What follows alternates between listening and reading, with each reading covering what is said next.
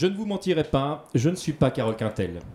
je suis TMDJC et ce soir vous êtes dans Démage, vous êtes toujours sur Gaming Live et ce soir nous allons nous poser une question un petit peu polémique. On va se poser la question de savoir si le journalisme existe toujours dans le monde vidéoludique. Pour y répondre, je ne suis pas tout seul parce que j'ai avec moi quatre personnes. Bonjour messieurs. Bonjour. Salut. Alors pour commencer, je vais commencer par, par, par la gauche. Je vais commencer par Laurent. Laurent, euh, tu peux te présenter Tu es qui? Tu viens d'où? Alors, je suis l'animateur, le, créateur du podcast de la Case Rétro, qui est un blog. euh, La case rétro, ça me dit oui, quelque oui, oui, chose. pour ceux qui aiment bien les lives, tu étais genre, euh, genre hier- avant-hier, tu vois. Euh, nous, on, est, on fait un blog de rétro gaming et euh, si on veut se la péter, on a été élu euh, meilleur blog JV des Golden Blog Awards en gue- 2013. Tu peux. Voilà, c'était sympa aussi. C'est la- l'année d'après de ceux de, Ga- de, de, de Gamerside, si Encore j'ai pas avant, de c'était War en 2012. Ah oui, c'est ça, ouais. Ouais, Donc et là, c'était Run Game. C'est formidable. On fait, on fait un podcast sur les, sur les Golden Blog Awards. ouais. Juste à ta gauche, euh, il y a euh, Anagun qui est de jeuxvideo.com. Il y en a plein qui te connaissent déjà, mais je te laisse quand même te présenter. Qui es-tu? Bah, Anagoun de jeux.com. Voilà, merci. Merci. Ça, c'est Merci. Mais re- reste là quand même. ouais, euh, voilà, qui est rédacteur là-bas depuis avril 2010, donc pas si longtemps que ça, je suis assez jeune euh, dans le métier au final. Je sais pas pourquoi je me retourne. euh, t'as- t'as- Emmerich, Par la, rapport à la caution vieillesse, tu vois. Voilà, exactement. Écoute, pour une fois que c'est pas moi. hein. Ouais, voilà. Pourtant tu me bats. Qui, euh, m'occupe Voilà, d'un c'est dommage, jusqu'ici, je trouvais que ça se passait bien. qui s'occupe un peu de tout comme, comme tout le monde, mais qui va s'occuper du corner rétro dans, dans très peu de temps. Donc on rejoint. C'est bien, on essaie de faire des petits liens comme ça. Parce qu'on va taper dans vraiment le rétro après, juste, euh, juste derrière? Et voilà, rien, rien d'autre à dire, extrêmement classique. On va- On va y revenir Ouais. quand même. Oui, Juste oui. à ta gauche, il y a Exhaust. Exhaust, toi, tu es youtubeur. Qu'est-ce que tu fais exact- exactement? Enfin, j'aime pas trop le terme youtubeur parce que ça renferme vraiment sur la plateforme. Vas-y, mais... défends-toi tout de suite. ça. Mais, euh, en gros, je suis critique de jeux vidéo autodidacte et amateur depuis 3 ans maintenant. Je, je diffuse ce que je fais sur YouTube. Voilà, tout simplement. Alors, je tiens à dire que c'est euh, euh, l'équipe d'un, d'un drop dans la marque qui m'avait euh, conseillé d'aller voir tes vidéos et que je vous conseille également d'aller Mmh, voir ouais. euh, ces vidéos. Je les remercie. D'ailleurs, je remercie également euh, le Patard, je remercie Trunks, je, je remercie Julien Chies, j'y reviendrai un petit peu après, qui ont tous eu la gentillesse euh, de répondre à mes questions justement pour cette thématique, mais on y reviendra un petit peu plus tard. Et puis, donc, euh, donc co- co- co- co- comment tu, as, tu l'as formulé donc, c'est- vieillesse, il a dit Caution de c'est ça. hein. Du coup, je sais pas trop si je troll ou si je me dis non parce Je que renvoyer assez vite la c'est ça, c'est un petit peu le problème. Je prends, je un risque et je vais pas le faire. Je vais pas prendre ce risque là maintenant. J'ai Emric avec moi. Comment vas-tu? Écoute, ça va très bien, je suis très content d'être là et je suis content qu'on puisse se retrouver sur une émission euh, particulièrement avec toi. Et euh, je t'ai pas expliqué pourquoi avant, je te le dirai après. Mais on en- on en- je pense qu'on aura l'occasion d'en, d'en Ouais, ouais, discuter même pendant pendant le l'émission, débat. Je t'expliquerai après. en Ah fait, bah quand cool. on peut- bah alors, Et je suis bah, très moi, content qu'on mais je se garde retrouve des billes clairement pour dans ensemble. l'émission aussi. Voilà, euh. mais je suis très content d'avoir ces messieurs euh, ce soir, euh, c'est cool quoi. Voilà, très bien, on va, on va débattre de ce sujet important. On va débattre de ce sujet important. Euh, Laurent, quand tu as, démarré tout à l'heure, tu, as- tu as démarré avec une petite phrase off qui m'a fait rigoler parce que tu m'as dit tu pars donc du postulat qui a donc déjà eu un, euh, un journalisme euh, autour du jeu vidéo. Et je voudrais justement qu'on reparte un petit peu dans le temps et, et ce euh, sans humour. Euh, pour vous, quand est-ce que euh, le journalisme est vraiment arrivé, si tant est qu'il soit arrivé, dans le monde du, euh, du jeu vidéo? Je, je vais parler de ma paroisse parce que nous, euh, dans les podcasts de la Case Rétro, on fait aussi la revue de presse. Donc on a l'habitude de revenir aussi sur ce que disait la presse des jeux à l'époque où ils sont sortis et maintenant on les recontextualise. Euh, faut savoir quand même qu'à l'époque de la sortie de Super Mario, le tout premier, il y a Tilt qui a dit que le jeu ne dépasserait jamais un Alex Kidd, qu'il était, euh, était pas bon, tu vois, qu'il était pas, était pas jouable? Mais l'article est vraiment génial. Il Faut est avouer génial. que, remis dans le contexte, c'est vrai qu'il faut, il faut, il faut le lire, je suis assez d'accord. Donc euh, voilà, c'est, je pense qu'on peut être dur avec la presse aujourd'hui parce que le monde du jeu vidéo a évolué et qu'on peut en attendre plus de la presse. Faut quand même pas dire non plus que la presse était forcément mieux avant. Il y a des trucs qui sont très rigolos à lire sur la presse d'avant, donc Mm. euh, c'est pas la presse qui, a- qui s'est dégradée. Il y a toujours eu ce genre de trucs, mais je pense que c'est les attentes des joueurs qui, ont évo- qui Qui ont évolué. Je pense que c'est surtout un petit point de vue. Moi je pense qu'elle a jamais été autant pro, si je peux me permettre. C'est même forcé. Ça va arriver à mon tour, mais je préfère que je pense qu'elle Y a a pas jamais été autant pro que maintenant par rapport à il y a Ouais. 15 ans. Oui, bien sûr. Carrément. Non, non, mais je, je valide tota- totalement ce qu'il est en train de dire. Effectivement, c'est un milieu qui a évolué au fur et à mesure. Et effectivement, Tilt, c'était il, y a- il y a- il y a tellement longtemps, un moment où ça démarrait, la presse. euh, Mais Tilt, c'était des journalistes à la base. Ouais, tout à fait, C'était- mais là- C'était pas des gamers, Ouais. mais c'était des journalistes. Donc ils parlaient mal des jeux. Il y a, y mais a eu, il y a eu justement, euh, vers cette époque-là, justement, il y a eu un tournant tout doucement où il y a Avec vraiment des gamers qui sont devenus des journalistes par extension parce qu'ils Mm. ont appris leur métier auprès de journalistes qui apprenaient à, à être des gamers. C'est une, une- une partie qui était assez intéressante avec, euh, avec entre autres, on a reçu ici Douglas, Douglas Alves, pardon, avec qui j'ai eu l'occasion de discuter sur le, sur le sujet là. Et le- là, pour lui, le coup, là, il a, il a vraiment fait partie des deux, des deux côtés du tableau. Et, euh, et il exprimait effectivement à quel point c'était une période qui, était absolument très riche parce que les journalistes effectivement euh, découvraient le monde du jeu vidéo et les gens qui, qui venaient du monde de l'informatique découvraient le monde des consoles. Et, euh, et donc, c'est tout le monde arrivé avec cette découverte et c'était effectivement une, une période relativement riche. Et on peut effectivement rigoler de, de- de certains articles euh, de l'époque. Mais malgré tout, c'est vrai que on va dire que milieu des années 80 et vraiment dans, dans les années 90, il y a vraiment eu un gros travail quand même de, de construction, euh, je vais dire vraiment chez nous en France, euh, du travail de, de journaliste par rapport euh, au monde vidéoludique, parce qu'on ne pouvait avoir des informations à l'époque que par eux, on est d'accord. Tout à fait. Oui. Mais c'est, moi, je c'est pense qu'à l'époque c'était des pionniers aussi. Je pense que tout ce mélange, veux, cette espèce de, de- de- c'est, c'est des gens de différents horizons. Et je pense que c'était vraiment des pionniers. C'est-à-dire qu'aujourd'hui, euh, quand tu vas débuter dans le journalisme, jeux vidéo, euh, tu vas être, euh, on va te former un petit peu. Tu vas arriver, t'as des gens qui vont te former, etc. Eux, ils sont arrivés, ils n'étaient pas formés du tout. Ceux qui étaient déjà journalistes mais qui ne connaissaient pas le sujet, et inversement. Donc, si tu veux, c'est des, fallait arriver à créer quelque chose de structuré. Et je pense que s'il y a des erreurs ou des, et il y en aura de toute façon encore toujours. aujourd'hui, même si je maintiens qu'on est beaucoup plus pro qu'avant. Euh, très honnêtement, c'est des gens qui ont, ont vécu une période qui est juste unique où il fallait tout construire en fait. Et je pense que c'est un truc incroyable. Des mecs comme ça aujourd'hui, c'est des gars qui ont des. qu'ils arrivent à l'exprimer, mais des choses à dire, je pense, sur comment ça a fonctionné, comment est-ce qu'on communiquait avec un public, comment est-ce que. Enfin, tu vois, y a- y a- c'est vraiment des gens qui allaient à la découverte. je les vois comme des pionniers, moi, perso. Et il y a beaucoup de choses qu'on a gardées euh, de, Si. de ça, bien sûr, euh, même des choses qui sont en dehors de notre boulot euh, à la base, enfin de la façon dont on travaille. Rien que par exemple le fait qu'on continue, que beaucoup de gens euh, continuent dans le métier d'utiliser des pseudos plutôt que, que leur nom, Ouais, c'est quelque ça a chose qui tendance est... à changer, mais je comprends ce que Ça, ça a tendance à changer, mais c'est quelque chose qui est resté pendant des années Tout et qui, fait. qui- qui était une espèce de coutume, en fait. Et il y a beaucoup de choses qui sont restées en tant que coutume de ce qui s'est passé à l'époque, alors qu'il n'y avait pas vraiment de raison à la base. Bah, déjà dans le journalisme il est censé y avoir un, un côté très détaché en fait de ce Mm. qui se passe alors que nous au, contraire en fait c'est un truc où tu joues et donc si t'es content tu montres que t'es très content en fait tu vois comme si t'es pas content. Voilà il se trouve que ça c'est un truc alors que le journaliste n'est pas censé faire ça en fait à la base. Il est censé balancer une info. Je pense hein, moi voilà tu peux l'analyser effectivement toujours mais toujours avec un, un recul un retrait. Euh, là pour le coup euh, quand t'es enjoué sur un jeu t'es enjoué sur un jeu tu vois. Voilà. et inversement t'es très déçu t'es très déçu. Je rebondis sur ça parce que j'avais une question qui allait dans, dans ce sens-là. Le- le- donc, quelle est pour vous la principale différence entre le, le journaliste dit classique et le journaliste justement de, de jeux vidéo C'est ça, c'est cette passion en fait en plus Parce que Alors- quand- quand- c'est- difficile à exprimer parce que je, je me permets juste une parenthèse. Le, le- quand, quand tu vois un critique de film, par exemple, forcément, qui, qui va, qui va critiquer en fonction de, son, de sa culture, de son point de vue, il a, il a un point de vue qui est, qui est forcément le, le sien. Et d'un- d'une critique à l'autre, on va voir euh, deux personnes, des fois, qui n'ont pas du tout vu le même film. Euh, par principe, il me semblerait logique que ce soit la même chose dans, dans le jeu vidéo, mais les critiques, c'est vrai, de, de- de- de films ne se positionnent pas comme journalistes.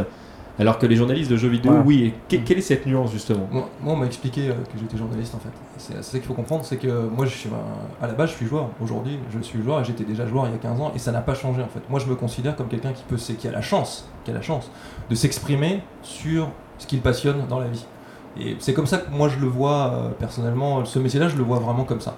C'est ma vision de la chose euh, et c'est, enfin, quand je, suis, je parle avec ma, mon amour des jeux vidéo, voilà, qu'il soit bon ou mauvais.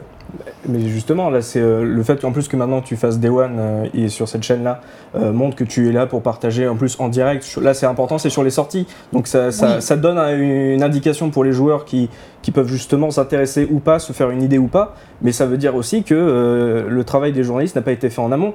Le- le- la transmission des informations, dire que des- qu'il y ait des personnes comme toi, Emery, qui, qui partagent qui, leurs sentiments sur un jeu, Ouais. ça fait qu'avant, la, la transmission de l'information, euh, en majorité pour les joueurs, nous, elle nous vient des éditeurs. Elle nous vient des éditeurs. Et pour la, la presse aussi, elle vient de ce que les éditeurs acceptent ou pas de leur donner. Et euh, c'est ça qui manque aussi, c'est qu'un journaliste aille au-delà pour donner vraiment, euh, pour filtrer en fait la communication. Parce que nous, la communication, on se la prend sur les réseaux sociaux, euh, sur, euh, sur YouTube également. Donc nous, on a besoin aussi de quelqu'un qui filtre cette communication pour nous donner l'information. Alors, ah, si je puis me permettre, je vais tout de suite te, couper. Il y a un problème quand même, c'est que euh, on a beau filtrer, je veux dire, c'est quand moi on me présente une version d'un jeu, on présentait une version d'un jeu qui n'était pas fini. Est-ce que sincèrement, s'il y a des bugs partout dans tous les coins, est-ce que je me dois de le dire? Ah non, je parle pas de la qualité du jeu. je parle non, de- oui, je oui, parle par rapport à la communication. C'est-à-dire que, c'est-à-dire que tu- on balance une image d'un truc parfait, carré, etc. Machin. Et est-ce que moi, si dans le jeu il y a tout plein de trucs qui bug dans tous les coins, et je le sais parce que le, le jeu n'est pas fini, Oui. qu'est-ce que je dois faire par rapport à ça? Qu'est-ce que t'en penses? Je, je- je le souligne, oui, je le souligne, mais je sais aussi que le jeu n'est pas fini. Donc c'est quand même extrêmement important. Tu vois ce que je veux dire? Oui, mais ça, vous Donc- précisez souvent, ça, que le, voilà. le jeu n'est pas fini. C'est le but, c'est de dire qu'il y a des choses qui vont pas, mais aussi de se rendre compte que finalement c'est normal parce que le jeu est en train d'être développé et qu'un jeu quand il qu'il est pas débugué, il est bugué jusqu'à la moelle. Je veux dire, c'est- Mm. tu vois ce que je veux dire C'est vrai que c'est un travail, euh, euh, je comprends euh, effectivement ce que tu veux dire, c'est vrai que c'est un travail qui n'est pas facile parce que tu parlais du, journalisme classique, ça, ça ne marche pas de la même façon effectivement dans le jeu vidéo, euh, puisqu'on parle de propriété intellectuelle. Le- L'éditeur maîtrise sa com et veut la maîtriser de bout en bout, et fatalement pouvoir communiquer directement avec euh, les joueurs, c'est un énorme avantage pour eux qui s'est développé au, au fur et à mesure, parce que Avec Internet, pas, ouais. avec Internet, c'était pas le cas euh, quand on parlait de tilt au, dé- au début, c'était Oui, pas le sûr. cas à l'époque. Et bien sûr, c'est devenu le cas aujourd'hui. Donc euh, Bah, forcément, on a, on a l'exemple là, parce que juste avant, je, fais- je fais une parenthèse, parce que les Ouais. gens qui vont regarder cette émission VOD ne l'ont pas forcément vu. Il y avait une vidéo de Carole Quintel, donc juste avant, d'où ma, ma petite plaisanterie du départ. Et il y a KZ sur Twitter qui dit mais est-ce que la vidéo d'intro euh, n'a pas complètement décrédibilisé le débat à suivre? Coup, c'est- je, pense, que en, en ter- en termes de, de- de communication, effectivement, est-ce qu'à un moment donné, euh, le- le- la, la page de publicité, est-ce que, le- est-ce que justement, il n'y a, pas un, un double discours qui est un. je pense, je pense que cette vidéo, au contraire, euh, elle a très bien été placée, c'est même euh, certainement volontaire, enfin je ne sais pas, mais je pense que c'est une très bonne idée de mettre cette vidéo avant ce débat, parce que c'est exactement le genre de question qu'on doit, euh, qu'on peut ou qu'on doit se poser. C'est est-ce que là, il n'y a pas un sérieux problème entre, entre guillemets, ou est-ce de est-ce communication, normal ouais. de communication? Euh, C'est vrai que après, Je fais une a- parenthèse, mais ouais. l'une des premières questions qu'on m'a posées quand je suis arrivé sur Gaming Live, c'est euh, combien euh, touchent les, euh, les journalistes du coup euh, pour les jeux qu'ils vont présenter? Rien, euh, je vous le dis. Sur hein, mais les jeux qui vont présenter, c'est- je comprends c'est- pas. c'est- non, mais grosso modo, en fait, c'est combien payent les éditeurs? Hein pour, tu- pour présenter Là, donc, là, tu pars du postulat que les éditeurs demandent aux streamers de, de, voilà, donc, ce jeu-là. Voilà, donc je, je- je précise donc rien, quand Oui. même, je réponds à la Ah question. oui. Et, mais c'est quand même l'une des premières questions qu'on m'a posées. Mais bah, maintenant que tu es là-dedans, du coup, bah, du coup, tu vas peut-être pouvoir arrondir tes fins de mois. le- Et je veux juste rajouter aussi qu'on le précise généralement quand c'est sponsorisé, c'est toujours précisé euh, quelque part sur le stream. Alors, je sais pas si tout le monde a bien entendu la voix off. en tout- en- tu- Donc, alors, euh, le- la voix off nous dit que c'est toujours précisé sur le stream.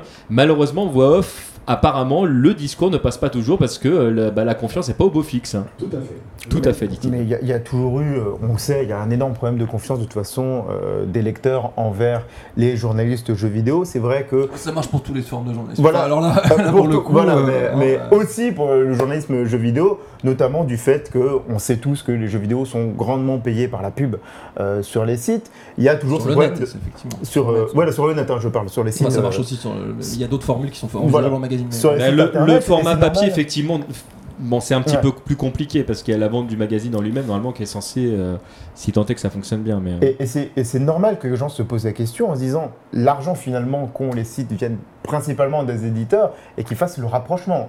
Éditeurs, argent, sites, ils sont payés par les éditeurs.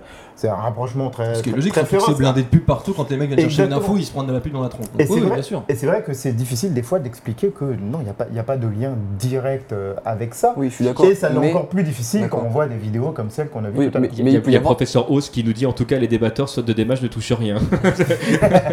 Je. Ah, non. Il peut y avoir des conflits d'intérêts parce que si jamais tu veux, euh, tu vas, on va faire un test dans le jeu vidéo et qu'on va lui mettre une mauvaise note, alors qu'à côté il y a une pub pour ce jeu, il y a un conflit, c'est-à-dire qu'il y a une pub pour le vendre et en même temps le testeur, lui, va en dire du mal. Du coup, il y a, ce- il y a quand même un conflit d'intérêts entre l'éditeur et le journaliste sur le même site. Sauf que si les choses sont bien faites, logiquement, tout ce qui est pub est séparé. de Ouais, régie C'est exactement ça. C'est la Je, régie je- je vous donner une idée. Ne euh, pas en contact direct, normalement, Pour- avec euh, les journalistes. Pour, euh, et tu peux en parler aussi, à, à jeuxvideo.com, comment ça marche C'est simple. Euh, tout ce qui est régie pub est géré par des gens qui sont même pas dans les locaux de, de jeuxvideo.com, qui sont même pas à Aurillac, puisque les locaux de jeuxvideo.com sont à Aurillac, Pour qui sont donc Pour à Paris. Pour l'instant. Non, non, non, n'en disons pas plus. Euh, mais euh, sont gérés par une régie. Je sais même, je peux même pas te dire exactement les noms des personnes qui, qui- qui gèrent ça. On ne sait pas quelles pubs sont vendues à quel moment. Moi personnellement, je n'en ai aucune idée. Quand je teste un jeu, je ne sais pas pour combien il y a des pubs.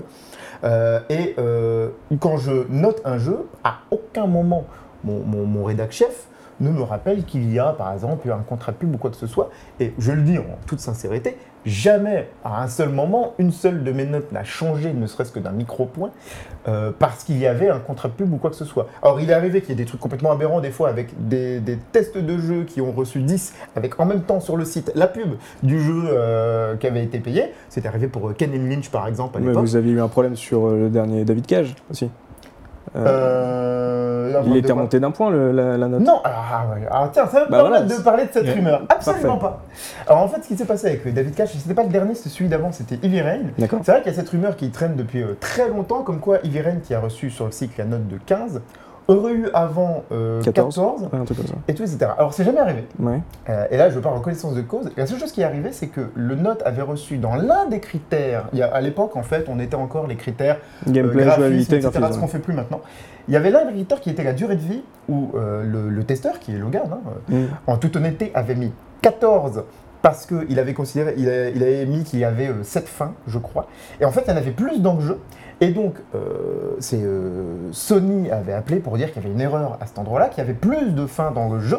Et il a rectifié cette partie. À la note durée de vie, il n'a pas mis 14, mais il a mis 16. Et a, enfin bon, après, il a, il a retravaillé le truc, bon, il a, il a et il a mis le bon nombre de fins, etc. Il a expliqué deux, trois trucs. Par contre, la note finale a toujours été de 15 depuis le départ. Et ce qui s'est passé, c'est que quand c'est arrivé, il y a quelqu'un sur un forum qui a dit effectivement euh, oui, la note a changé. Alors, je ne sais pas exactement ce qui s'est passé, d'autant que je suis arrivé à Jeux.com, je crois, juste après, moi, personnellement.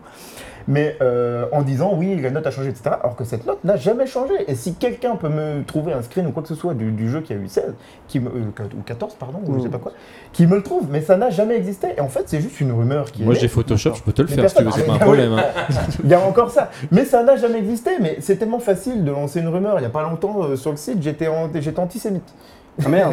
Ouais, ouais, ouais. Comment tu le vis Euh, hein Comment tu le vis ça bah, plutôt bien, ça, Ça va. m'a traité d'autres choses aussi, mais c'est tellement facile de créer la rumeur, la rumeur. Mais c'est vrai que là, j'ai été surpris que cette rumeur, c'est marrant parce qu'on m'en a reparlé encore il n'y a pas longtemps.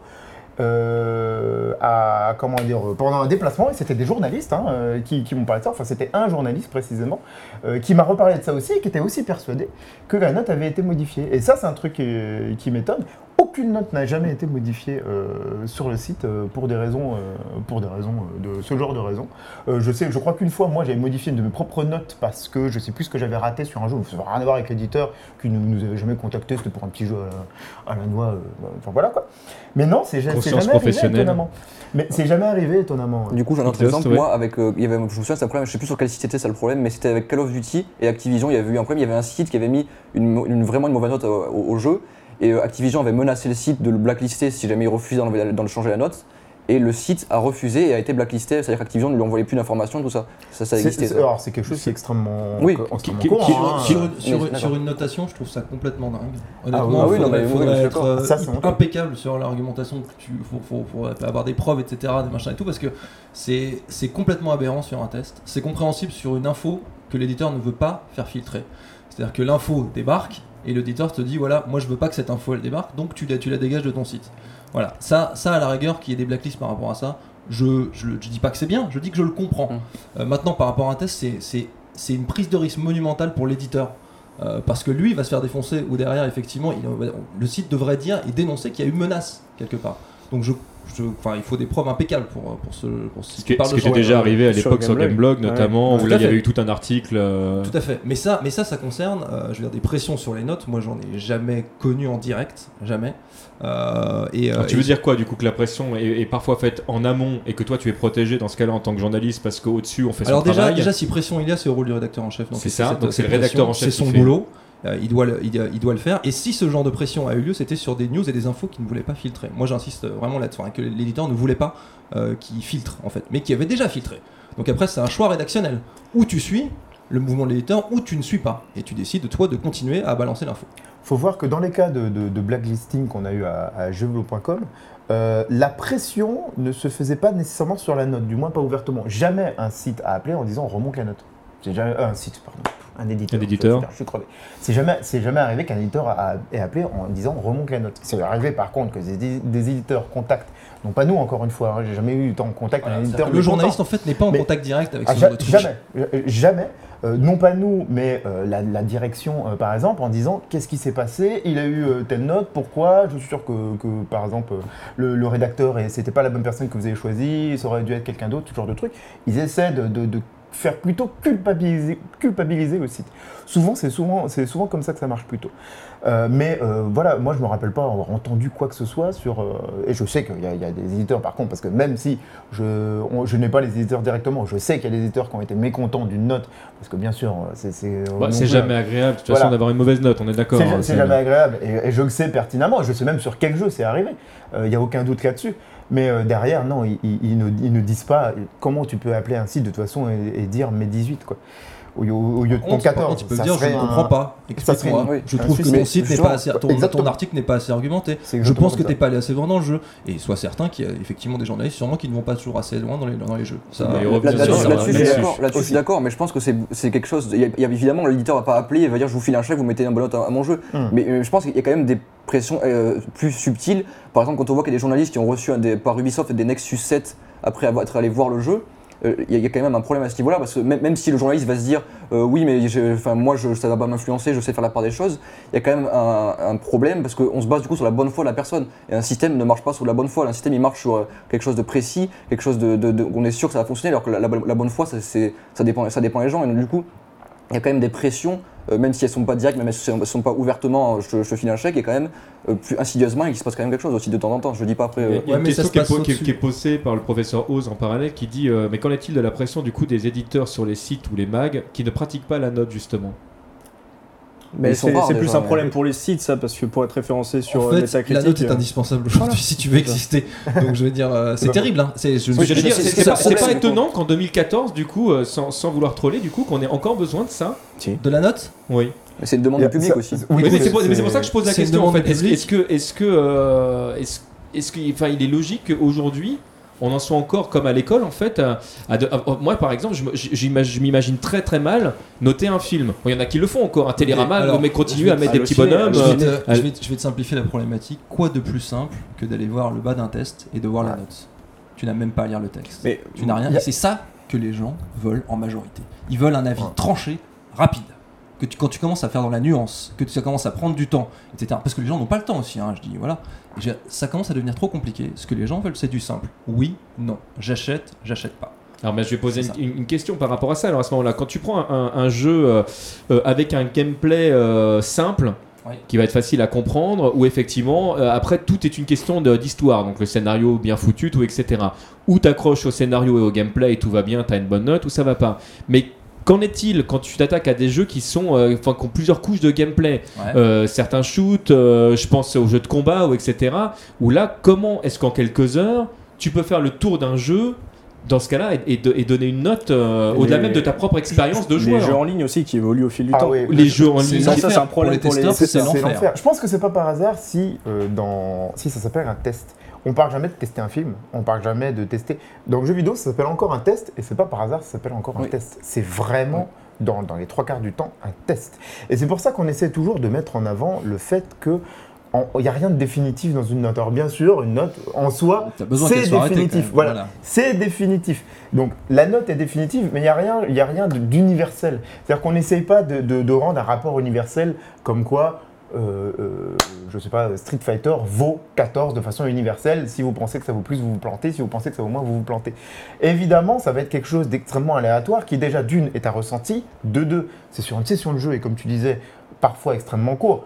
Moi, enfin, moi le premier, je note des MMORPG, je me suicide, je, me- je me suicide à l'intérieur de moi quand je note un MMORPG. C'est des discussions qu'on a régulièrement à, à la rédaction euh, et que j'ai déjà eu avec euh, des lecteurs.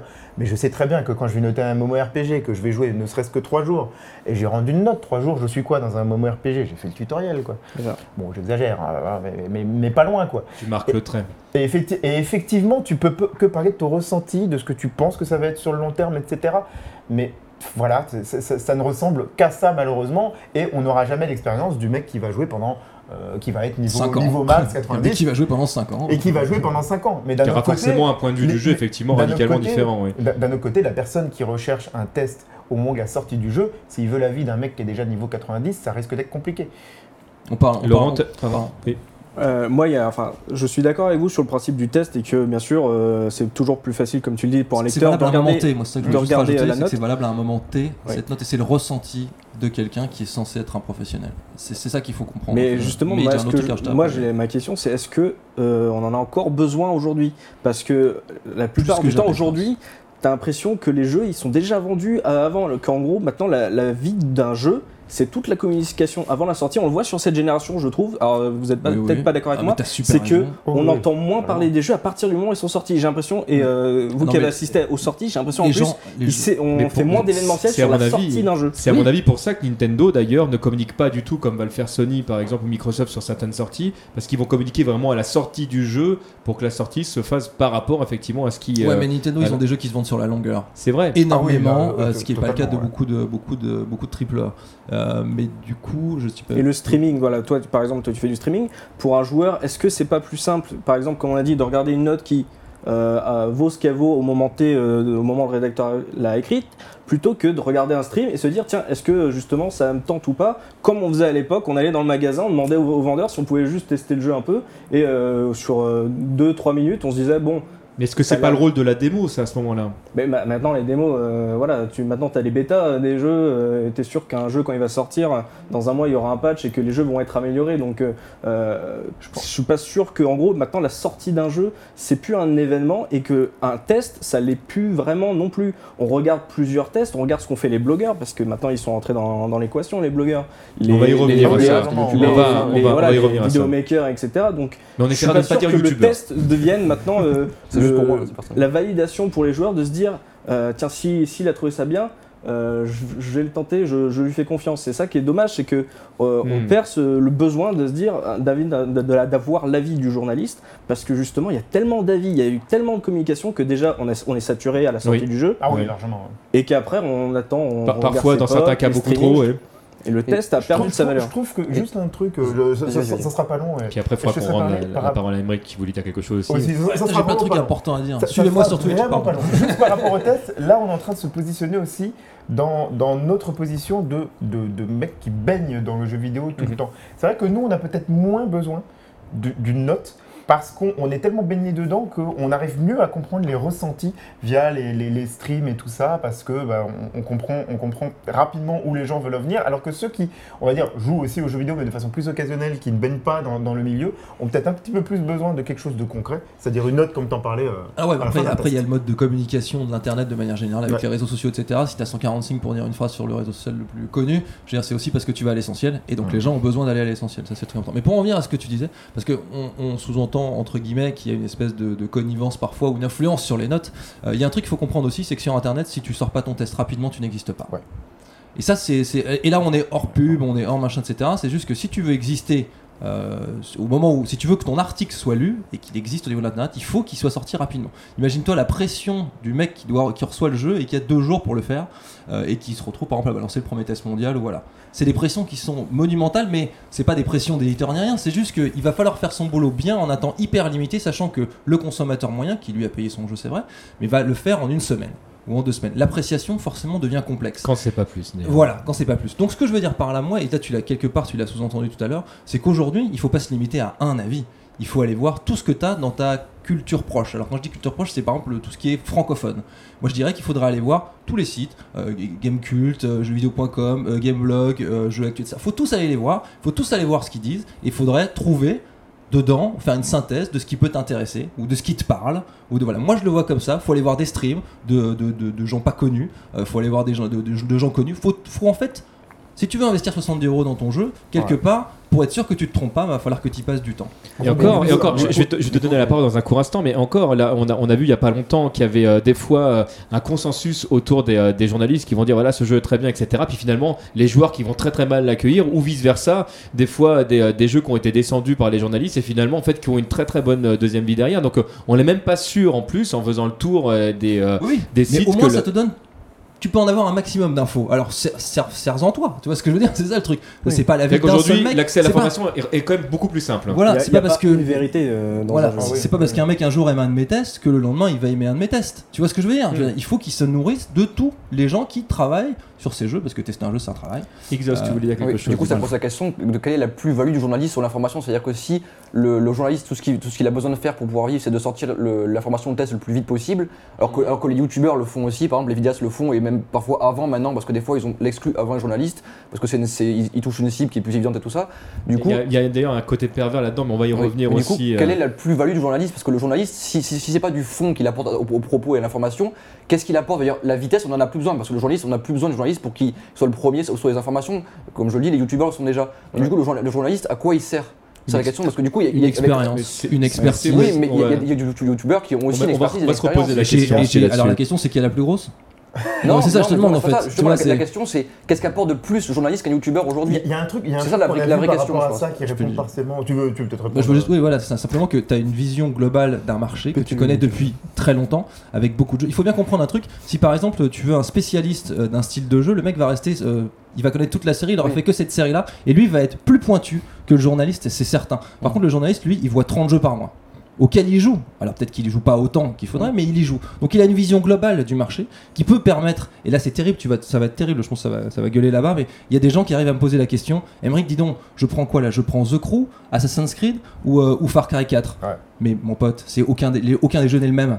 Qu'est-ce que tu veux que je te réponde? Il faut déjà que tu saches toi-même ce que c'est que le fan de jeu. hein, quand même, Oui, enfin, j'ai, j'ai- alors d'accord, excusez-moi, pardon. Enfin, au Call of Duty, enfin bref, on Ouais, s'en non, fout. bon, bon. Voilà, Dragon Age Inquisition, machin, tout ça, ça n'a rien à voir. Mais le mec va me dire lequel je prends? Si tu veux, le, truc qu'il faut comprendre, c'est qu'il y a des gens qui se posent vraiment cette question-là. Et donc là, le travail du journaliste, il est essentiel parce que ça va être d'expliquer exactement ce que qu'est- qu'est-ce que c'est que le, chacun de ces jeux, qu'est-ce qu'il apporte et quel intérêt il y a à, il y a à y coller 70 baluches. Mais je pense pas qu'on ait besoin de journalistes pour ça aujourd'hui, avec, tout l'offre qu'il y a sur YouTube. Eh bien, Bah, peut-être, mais à ce, moment, à ce moment-là, si tu veux, moi je, moi je pense que dans le milieu, par exemple, on n'est pas beaucoup non plus à avoir 30 ans de carrière, par exemple, les uns les autres. Mm. Je pense que moi je peux apporter quelque chose. J'ai l'arrogance de penser Oui, que je peux que je, que je peux le faire mais j'ai aussi la, la conscience de me rendre compte que ça ne peut pas toucher tout le monde peut-être que je suis déconnecté aujourd'hui des des j'ai envie de dire des gamins c'est pas méchant du tout Non, mais, mais des jeunes ça. qui ont une autre culture qui ont une autre euh, voilà moi je peux parler à un autre public peut-être tu vois. Mais je Oui, pense en cela que j'ai mon utilité en tant que journaliste Par rapport à la, et je vais vous redonner la parole après, il y a FQPEH qui nous dit euh, comment garder son indépendance euh, tout en contentant les, contacts que l'on doit conserver pour avoir des infos? Et il y a BNP qui nous dit si le test a perdu de sa valeur pour les lecteurs, ça reste quand même un, in- un indicateur super important pour les actionnaires. Du coup, que- quelle est euh, aujourd'hui la, véritable part d'indépendance du journaliste? Vous, en- répondiez tout à l'heure qu'il n'y a pas de pression qui, est- faite aujourd'hui.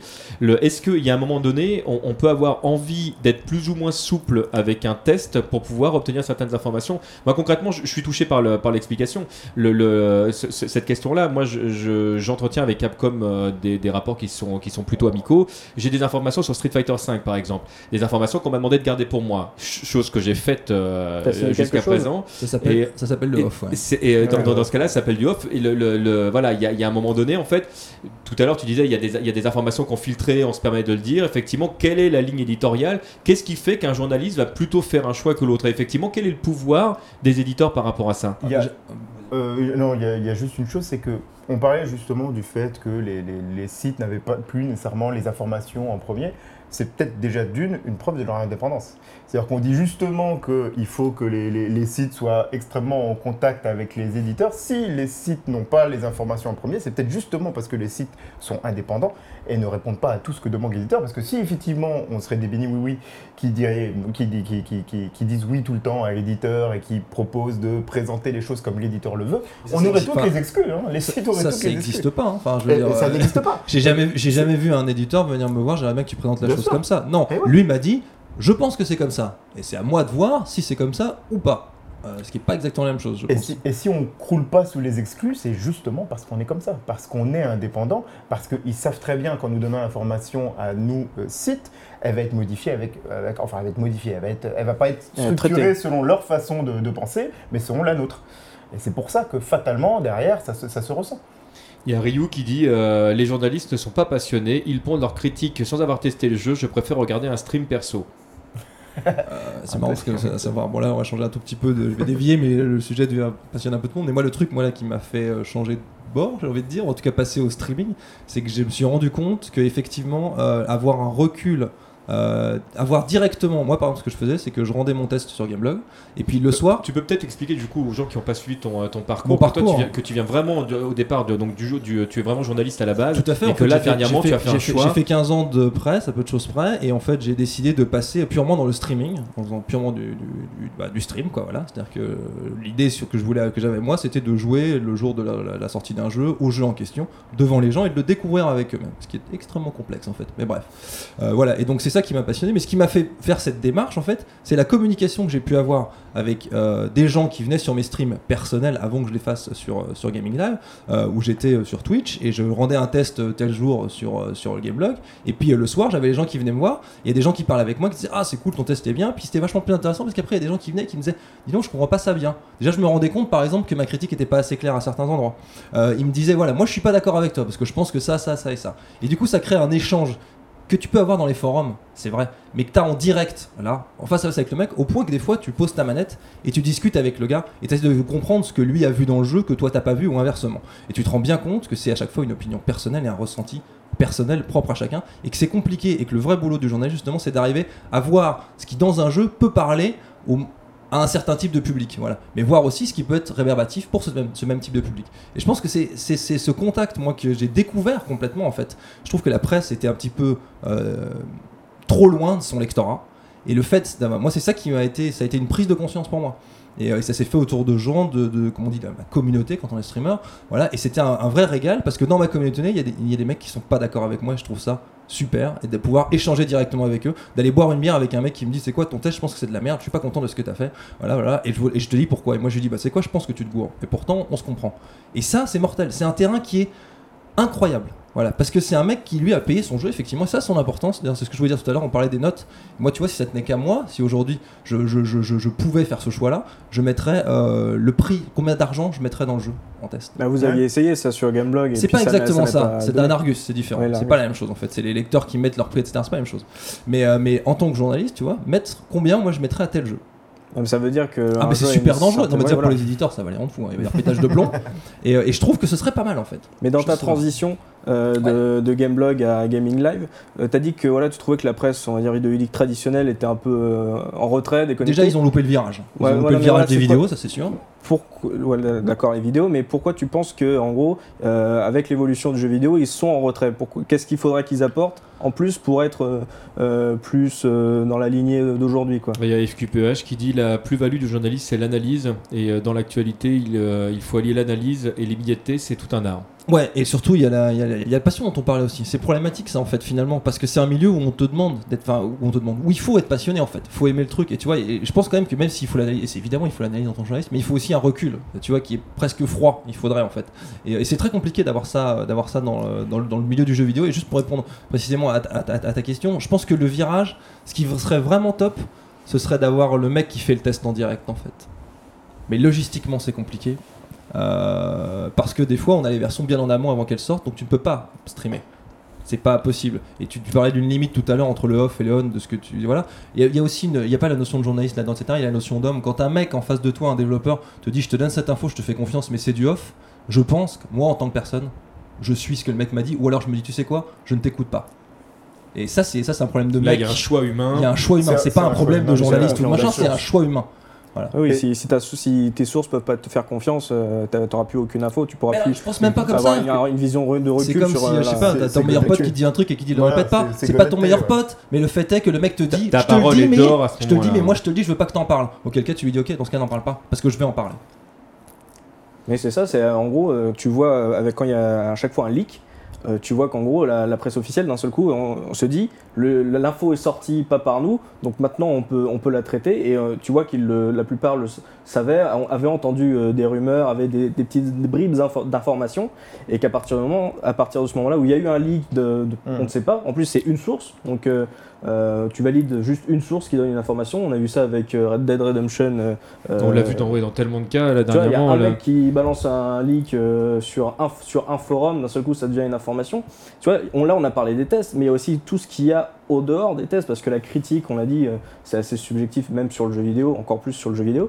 Mais l'information en elle-même, quand on balance une information, tu te rends compte que quand, en gros, maintenant la presse a besoin que quelqu'un balance un leak pour pouvoir s'exprimer, pour pouvoir parler en, euh, beaucoup plus tôt et euh, ne, ne pas suivre la communication des éditeurs qui est immédiate avec le, avec le lectorat sur euh, les réseaux sociaux. Mais de toute façon, c'est- simple. Si à chaque fois qu'un journaliste savait quelque chose qui était au- du off, justement, si à chaque fois il le dit, le off n'existerait plus non plus de toute façon. Donc c'est quelque chose Mais qui oui, durerait ça, pas mais c'est le problème du Mais off ça, n'existerait même plus, donc ça- on reviendrait au point de départ, c'est-à-dire que ce ne sont pas des informations que, que, que les que les comment dire, que les, euh, les rédacteurs, les, les journalistes euh, euh, gardent sans, sans, sans aucune conséquence. Non, non, je, que- je pointe pas les. Oh, oui. les- je- Non, mais vous êtes aussi, aussi bloqué que, que les joueurs aussi. Voilà, on, est aussi Oui, bloqué, que mais, mais c'est logique. Enfin, Est-ce que, les off, du coup, ça fait pas partie des choses qui, euh, qui euh, auprès euh, d'un- public non averti, euh, peuvent faire en sorte que les gens aient du mal à faire confiance en Mais journalistes oui, mais disant c'est ça, c'est- exactement, exactement ça. Effectivement, ça peut, ça peut faire partie de ça. Les gens se disent, là, là, il sait quelque chose, il le sait, pourquoi il le dit pas? Parce qu'il est pote avec, parce qu'il est pote avec l'éditeur. C'est normal que la personne fasse ce, ce lien-là. Alors qu'en fait, en toute sincérité, le mec, il le dit, il le fait une fois, et c'est fini. Il le fait plus jamais. Donc ça servira, ça servirait de toute façon à rien, parce que les informations, il les aurait plus, et il pourrait pas non plus euh, aider son lectorat en, lui donnant des informations, parce qu'il aurait fait son coup une fois, euh, son petit coup de, traîtrise entre guillemets, le mot extrêmement fort. Mais voilà, c'est un, un coup que tu fais qu'une seule fois, ça. On parle, exact. toujours des leaks là, c'est ça Parce qu'il y, a- il y a aussi les leaks contrôlés. Hein. Enfin, Oui, Non, oui, mais ça, non, là, ça, on va- on va y- on va revenir, euh, également. Je voulais revenir sur, sur toi, Exos. Qu'est- Qu'est-ce qui t'a donné envie justement de, de- de te mettre en scène sur YouTube? Qu'est-ce qui t'a donné envie de, de- de- de communiquer justement autour de, de cette passion, de faire des analyses comme ça? Déjà, je pense que pour- premièrement, pour, comme pour tous les vidéastes, les vidéastes, je pense qu'il y a une- vraiment une question d'ego. Déjà, on a envie de parler parce qu'il y a, il y a ce, ce truc-là. Mais euh, plus intéressant, je pense, c'est que surtout, euh, il, y a, il y a vraiment une, une demande de la part du public d'une alternative aux journalistes. Par- Parce qu'aujourd'hui, justement, on, se, demande quelle plus-value ils amènent. Et puis aussi, parce qu'on on ne trouve pas forcément cette, vraiment cette recherche de fond dans les gros sites, tout ça, parce qu'il y a vraiment ce besoin d'immédiat- d'immédiateté et qui souvent prend le pas sur l'analyse qui, elle, on, le sait, euh, rapporte moins de vues. Il y a moins de gens qui vont lire des, articles compliqués, complexes, intelligents, tout ça. Et donc, du coup, il y a une demande qui s'est créée pa- parce qu'elle était. Et du coup, par exemple, on a des blogs comme Merlin Free, par exemple, je cite Merlin Free, qui sont des, des, blogs, je pense, qui marchent, euh, enfin, qui, qui euh, accaparent une demande qui Mhm. existe aujourd'hui. Et c'est un peu ça aussi. euh, c'est un peu ça aussi que j'aime faire dans- sur YouTube, c'est c'est essayer de, de parler à ces gens-là, parce que moi je fais partie de ces gens-là justement qui, qui, qui se retrouvent plus euh, intellectuellement, en tout cas dans les gros sites de, de journalistes. En fait, je, Mais je, je- je me permets une question du coup, et n'y vois pas là un troll non plus, mais Ouais. est-ce que à un moment donné, parce que effectivement, moi je me dis, un, un, un vidéaste comme ça qui démarre, euh, qui n'a rien à prouver Mm. d'autre que de partager sa passion, c'est vrai que j'ai tendance à écouter ce qu'il dit parce que euh, voilà. Mais au bout d'un moment, en fait, quand euh, les youtubeurs eux-mêmes, là je parle de YouTube en particulier parce que ça, ça cristallise vraiment quelque chose d'assez Mm. important, euh, se retrouvent du coup à être rémunérés eux-mêmes, parfois Mm. par les éditeurs euh, pour certains tests, ou euh, ils vont avoir, pareil, euh, on parlait des cadeaux qu'o- qu'ont les journalistes. existe Euh, je ne sais pas combien je, je- je connais de youtubeurs autour de moi qui eux aussi eux-mêmes vont avoir euh, des jeux en priorité ou des cadeaux ou euh, avoir le droit d'a- d'avoir touché la, la version collector.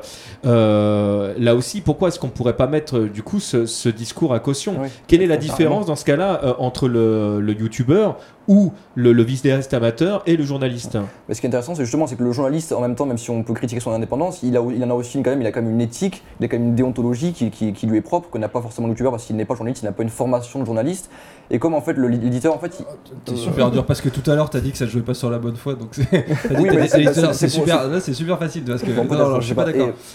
Enfin, bon, on et, parlera et- et du coup, euh, euh, l'éditeur, euh, comme, comme il va forcément communiquer, enfin, comme le journaliste, c'est plus compliqué, on va dire, de lui vendre des informations comme il voudrait qu'elles soient retranscrites après, il va se tourner vers le, le youtubeur qui déjà a une proximité avec son public, parce que Mhm. par exemple, il va tourner dans, dans sa chambre, donc il y a vraiment une espèce de. Déjà, on, on se reconnaît en lui, puis ça, c'est le bon copain qui nous raconte euh, qu'est-ce qu'il pense des jeux vidéo, donc il y a vraiment une proximité à ce niveau-là qui fait que déjà, il touche plus facilement sa cible. Et ensuite, comme le youtubeur n'a pas de formation journalistique et n'a pas de n'a- pas forcément un esprit critique comme un journaliste par exemple, ça va être plus facile de lui faire gober les informations, de lui faire vendre un jeu. C'est-à-dire que si, on si un youtubeur qui fait des vidéos dans sa chambre du jour au lendemain est convoqué à, à un hôtel de luxe pour aller tester le dernier jeu à la Vogue de Ubisoft par exemple, en revenant il va se dire ouais c'est trop bien, on m'a fait visiter ça, regardez comment le jeu il est bien.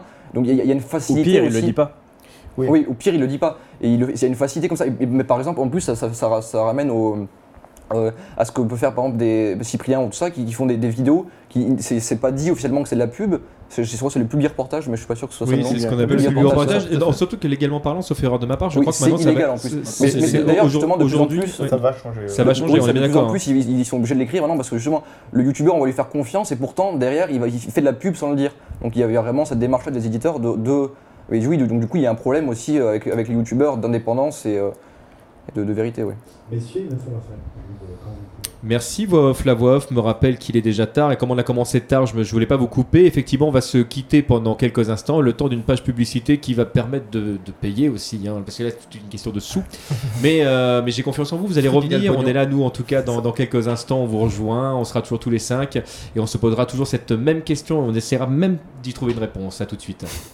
C'est un nouveau thème DJC, voilà, on a essayé de faire court. hein, C'est toujours des mages. Vous êtes toujours sur Gaming Live et on est toujours en train de se poser la question de savoir si le journalisme existe toujours dans le monde vidéoludique. Et je suis toujours avec Emric, je suis toujours avec euh, Exhaust, je suis toujours avec Anagund et je suis toujours avec Laurent. Et on est donc toujours ensemble pour se poser cette, euh, cette même question. Et nous sommes avec la voix off aussi qui discrètement passe derrière. Tu- tu- vas-y, on fait comme si tu n'étais pas pas là, que tu vois, c'est un ninja. Ça, c'est les off, justement. On ne cache rien ici. Euh, du coup, euh, messieurs, euh, quels sont les rapports aujourd'hui, euh, en 2014, entre les journalistes et les éditeurs, et entre les youtubeurs ou les vidéastes, justement, et les éditeurs? Est-ce que euh, les rapports sont similaires? Est-ce que toi, par exemple, qui es passé du côté euh, des streamers, il y a quelque chose qui a changé dans ta manière de travailler ou pas? Euh, ouais, parce que je fais pas la même chose du tout en fait. Moi j'étais en contact avec les éditeurs, mais assez peu finalement en tant que journaliste, euh, directement. Euh, C'était géré au-dessus de moi. en amont Euh, ouais. voilà, donc euh, moi là par contre, euh, vu que j'ai des One, effectivement, pour récupérer les versions de jeu par exemple, je suis en direct avec les éditeurs. Ouais. J'ai pas eu de changement de ton ou de machin, moi ça c'est toujours. Globalement, j'ai jamais eu de vrais soucis avec les éditeurs, c'est toujours très bien passé, donc ça n'avait aucune raison de changer. Euh, après, pour te dire, euh, les, les relations qu'on a, euh, eux ils essayent de balancer un message, très clairement, et corpo, ouais, c'est clair. Notre jeu est c'est- bien. voilà, Achetez-le. Très clairement, voilà. Alors ils nous disent pas achetez-le, ils disent notre jeu est bien. Euh, voilà, et, euh, et c'est à nous de, bah, de faire le tri. Enfin, en tant que journaliste, c'est à nous de faire le tri, voilà. Là, en tant que streamer, c'est différent, je fais pas la même chose. Moi, sur ce point-là, là, sur le, le rapport aux éditeurs, moi, je ferais plus confiance à la presse parce que elle, si elle se rate, nous, on va pas les rater. Alors que sur les, les youtubeurs, les blogueurs et tout ça, c'est tellement flou et ils, ils ont tellement pas euh, cette conscience de se dire il faut que je monte pas de blanche que par exemple Ixios, imagine. Euh, Il y a un éditeur qui te contacte qui dit on adore tes vidéos, tu fais un truc super bien, on a envie de te pousser, euh, on va te filer un jeu euh, deux semaines avant qu'il sorte. Tu le prends? Non. Et comment tu, pourquoi tu dirais euh, non? Non, parce que moi, ça fait partie de mon S'il ton. te dit t'as total Ouais, mais intégrité, ça, fait, ça fait euh, partie de mon ton et de ma démarche d'être- d'être vraiment indépendant. C'est vraiment comme ça que je me situe dans ce que je fais en fait. Donc c'est pour ça que je, je- je dirais non forcément. Euh, voilà, c'est c'est un peu un code éthique que, que j'ai, mais je pense que les journalistes peuvent avoir aussi. Mais après, les journalistes, eux, reçoivent les jeux par contre de ce que je fais. Mais euh, Ah oui, voilà. Euh, Mais Ouais, pas toujours, mais. alors effectivement, quand le jeu- il y a- il y, a des jeux pourris qu'on n'a jamais vus, oui, bien sûr. Ah oui, oui, oui. Enfin, moi, je, moi, je dirais non en tout cas. Voilà. Non, mais tu comprends qu'il y a aussi des youtubeurs ou Ah, des blogueurs. il y a plein de youtubeurs qui oui, oui, oui. mais je veux dire, euh, vous prenez Squeezie, Cyprien, c'est ces espèces de gros youtubeurs qui, qui ont toujours les jeux en avance ou quoi, et souvent ils vont accepter parce que parce que c'est, ils ont souvent cette démarche de, de, de, de, de- de chiffres d'audience tout de suite et pas de fond et de et tout ça, et il y a, il y a pas, ils ont pas cette éthique là. Mais je pense en amont, déjà qu'ils sont différents parce qu'eux ils font du divertissement Oui, avec le c'est jeu. vrai, Le jeu vidéo il est divertissement second plan avec oui, eux. c'est le même principe par exemple que le joueur du grenier qui teste des jeux, mais lui, c'est lui la star de, ces vidéos. Euh, on regarde pas euh, Cyp- Ouais. ça- ça- J'espère qu'on ne regarde pas Cyprien Gaming euh, en se disant tiens, je veux voir euh, la qualité de ce Mais jeu. le problème, c'est qu'on ne va pas non plus le regarder euh, sans. Enfin, on va pas, on va pas se dire que c'est de la pub, parce qu'on voit que des fois, c'est de la pub. Oui, Alors et qu'on- ça, ça- c'est justement ce que tu peux pas avoir Ce qui est- avec ce la qui est peut-être la limite d'ailleurs entre joueur du grenier et son équipe et, euh, et Cyprien Gaming, où là effectivement, euh, joueur du grenier n'a pas d'autre chose à vendre que sa propre image, Mhm. comme c'est le cas de- de- d'autres youtubeurs. Alors que là, effectivement, le, le- pour, un, pour un Cyprien ou un Squeezie, il y a, il y a peut-être effectivement un rapport à l'éditeur qui est peut-être différent. Après, la, la question avec le joueur du grenier se pose même pas, parce que la plupart des choses dont il parle, les éditeurs sont morts ou aujourd'hui n'en ont plus rien à faire du jeu dont il va parler. Donc, même la question avec lui, je pense. Ils euh, avaient testé le, un MMO, là, le numéro 2, un MMO gratuit. là, Ah, J'ai loupé ça. euh, ils avaient fait plusieurs vidéos là-dessus, mais ils avaient mis ça à part. Oui, euh, ils, ont- ils mettent ça à part. Donc, Euh, voilà. et le- ça serait bien que je retrouve le nom. hein. Si vous l'avez sur les commentaires, dites-le. Euh, ils avaient testé justement ça, mais tu voyais que justement ils étaient, ils savaient pas s'ils étaient à l'aise ou pas parce qu'ils aimaient le jeu et qu'en même temps, euh, bah, ils leur- Eux l'avaient exprimé du coup, que, enfin, ils ils avaient exprimé le- le- le- la situation dans laquelle ils étaient ou S'ils l'ont pas? exprimé, moi je l'ai pas lu. D'accord. Je peux me tromper. La, la- effectivement, la relation qu'on a avec les éditeurs est cordiale déjà de base. Après, ça reste une, rela- une relation euh, professionnelle, c'est-à-dire que l'éditeur a besoin pour que le site parle du jeu de lui envoyer le jeu. euh, Mm. Quoi qu'il arrive, pour les, je parle pour les gros jeux et pour les jeux que eux ils veulent mettre en avant, il faut qu'ils envoient le jeu pour qu'il y ait un test. S'ils ont confiance en le jeu et que le test a une grosse note, ça permet d'améliorer les précommandes Mhm. euh, qui a un gros impact, hein, les, les précommandes. Il faut savoir que les tests ont surtout un impact sur les précommandes. Une mauvaise note peut avoir un très mauvais impact surtout sur les précommandes. Et c'est ça qui gêne énormément les éditeurs, c'est quand une mauvaise note a un impact sur les précommandes. C'est pour ça qu'on reçoit surtout les jeux dont ils sont à peu près sûrs de la note. Et quand ils le sont un peu moins, on les reçoit pas. C'est aussi pour ça qu'on reçoit les jeux sur les meilleures plateformes et qu'on ne les reçoit pas sur les, sur les petites plateformes. Donc du coup, on se retrouve à, à tester les versions PS4 euh, One Mais- et pas encore les versions PS3. L'ombre du Mordor, Le meilleur exemple, c'est Mordor. Voilà, C'est l'exemple le plus récent. Personne n'a vu une version euh, Xbox 360. Ou Forza Horizon 2, Ouais, ouais, voilà. Donc, alors, que, Exactement. alors que bon, sur Et qui les- était, alors, le jeu est censé, Ah, sortir. C'est pas le même jeu. Ah oui, c'est ça a simple, rien à c'est voir. un autre monde. L'ombre du Mordor, ça a été sur les, les old-gen, PS3, 360, c'est un désastre. Mais on en arrive à des, des- des choses qui sont un petit peu euh, extrêmes, parce que le- je- j'ai en mémoire euh, un truc qui, n'a vraiment, qui, qui est en parallèle à, à notre- à ce qu'on est en train de- d'exprimer, où sur le site Amazon, pour ne pas les citer, donc il y a des jeux qui sont en précommande, euh, alors que la date officielle n'est n'est pas encore donnée, et on voit Ouais. déjà quelqu'un qui a fait un test dessus dans les commentaires et qui explique pourquoi ce jeu est bien.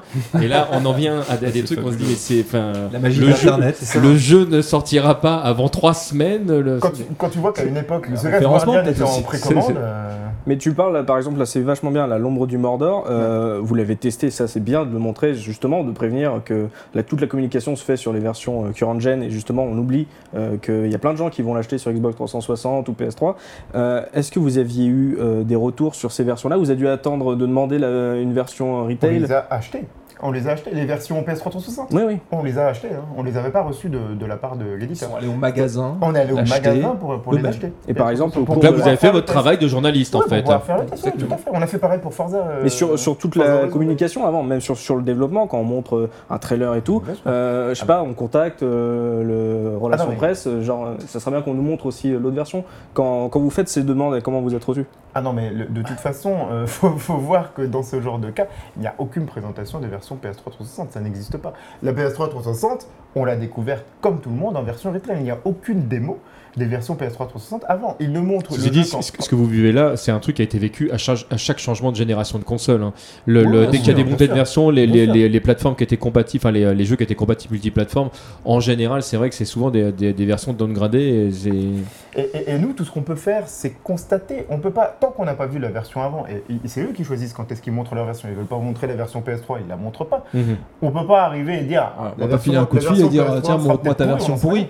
Enfin, Voilà. tu vois, il va, te, il, va te- il va te dire non, il va dire je te fais une présentation, voilà, et à la présentation, tu auras peut-être 18 bornes, tu auras tes 18 bornes next-gen. À C'est tout quoi. Je veux dire, après, on fait quoi? On leur casse la figure? Enfin, tu vois, au bout d'un moment, c'est. C'est Euh, voilà. la propriété intellectuelle. Ils choisissent ce qu'ils veulent montrer. Et ça, on peut rien faire. On peut pas leur faire une clé de bras. C'est pas du journaliste d'investigation. On va pas les fouiller les pou- poubelles de, de- de- de l'éditeur euh, pour ça. Enfin, tu t'en doutes. hein. Tu, Oui, tu- tu le sais Et très bien. y a.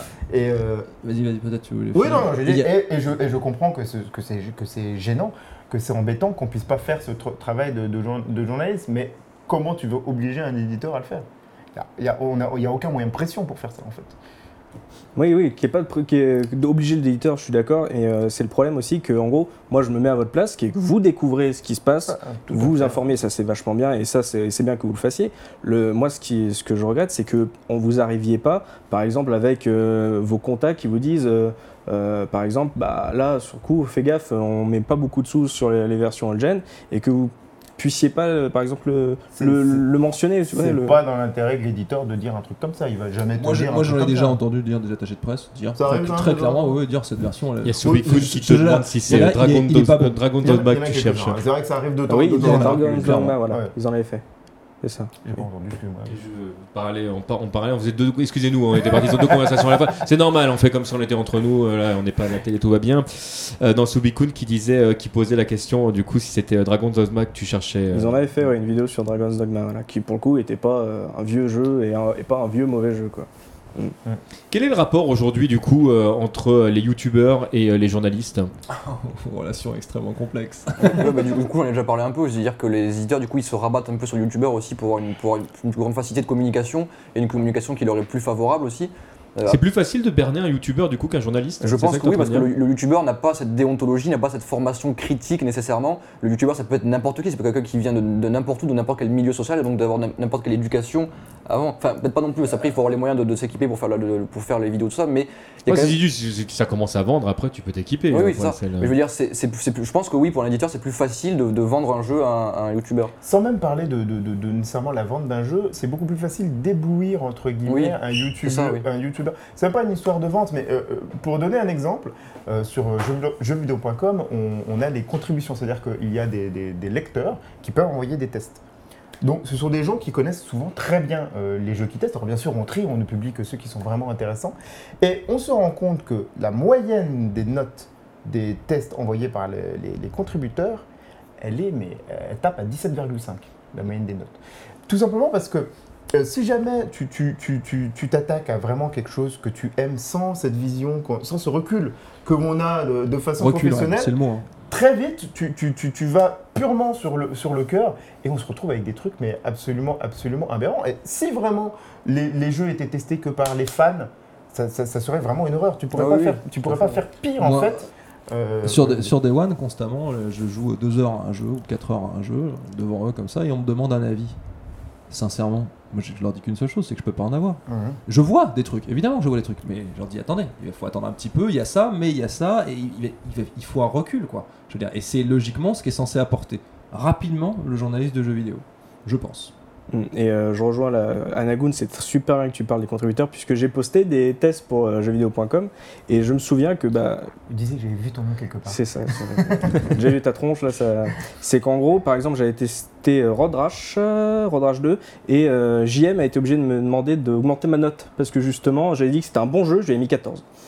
Et euh, en gros, voilà. Ah, après ça dépend des affinités parce que je Oui, considère que je suis un 14 c'est une bonne note donc non, Oui, non, voilà, non, non, non, voilà. mais ouais, ouais je, je C'est ça. comprends. Non, des, des fois effectivement ça peut arriver que le texte est, est- est dithyrambique, alors je sais pas si c'était le cas, est dithyrambique et que la note ne correspond pas. Donc c'est vrai que des fois on demande aux gens, écoute, soit tu changes ton texte, soit tu changes la note, mais les deux vont pas ensemble. Donc il y a une, coordination, effectivement. Et l'autre truc aussi, quand on est journaliste, c'est le fait euh, le youtubeur est un peu seul dans son coin. Certains sont entourés, attention, hein, j'en ai conscience. Mais le journaliste, il a une rédaction en fait autour de lui. Et quand il va balancer son jeu dans la rédac, il y a certaines rédacs qui le font, j'imagine, en tout cas dans les rédacs que j'ai fréquentés, on le faisait, on découvrait tous le jeu ensemble en fait. Voilà, c'était pas toujours le cas, c'est toujours c'est parfois compliqué à faire, mais tu lances le jeu et tout le monde peut voir ce qu'il en est en fait et te voit jouer. Et ça, c'est ça, c'est une bonne chose aussi. Parce que ça te, per- ça te per- ça te permet d'avoir un échange. T'as un autre mec qui joue aussi au jeu, par exemple. Donc voilà, donc euh, tu peux avoir, tu croises un concurrent journaliste et tu peux discuter avec lui. Tiens, t'en as pensé quoi, machin, qu'est-ce que etc. Et ça, c'est ça, c'est des trucs qui sont vachement importants parce que t'as la vie d'autres personnes qui ont le même vécu que toi sur le jeu. C'est vrai que les gens ils pensent, ils pensent rarement à ça, ils sont persuadés que, que- déjà d'une, ils sont persuadés, souvent, enfin il y a beaucoup de gens qui sont persuadés que quand il y a un test qui paraît, c'est l'avis de, de, de- de- du site en entier. Or en vrai c'est l'avis que d'une seule personne, personne. ouais.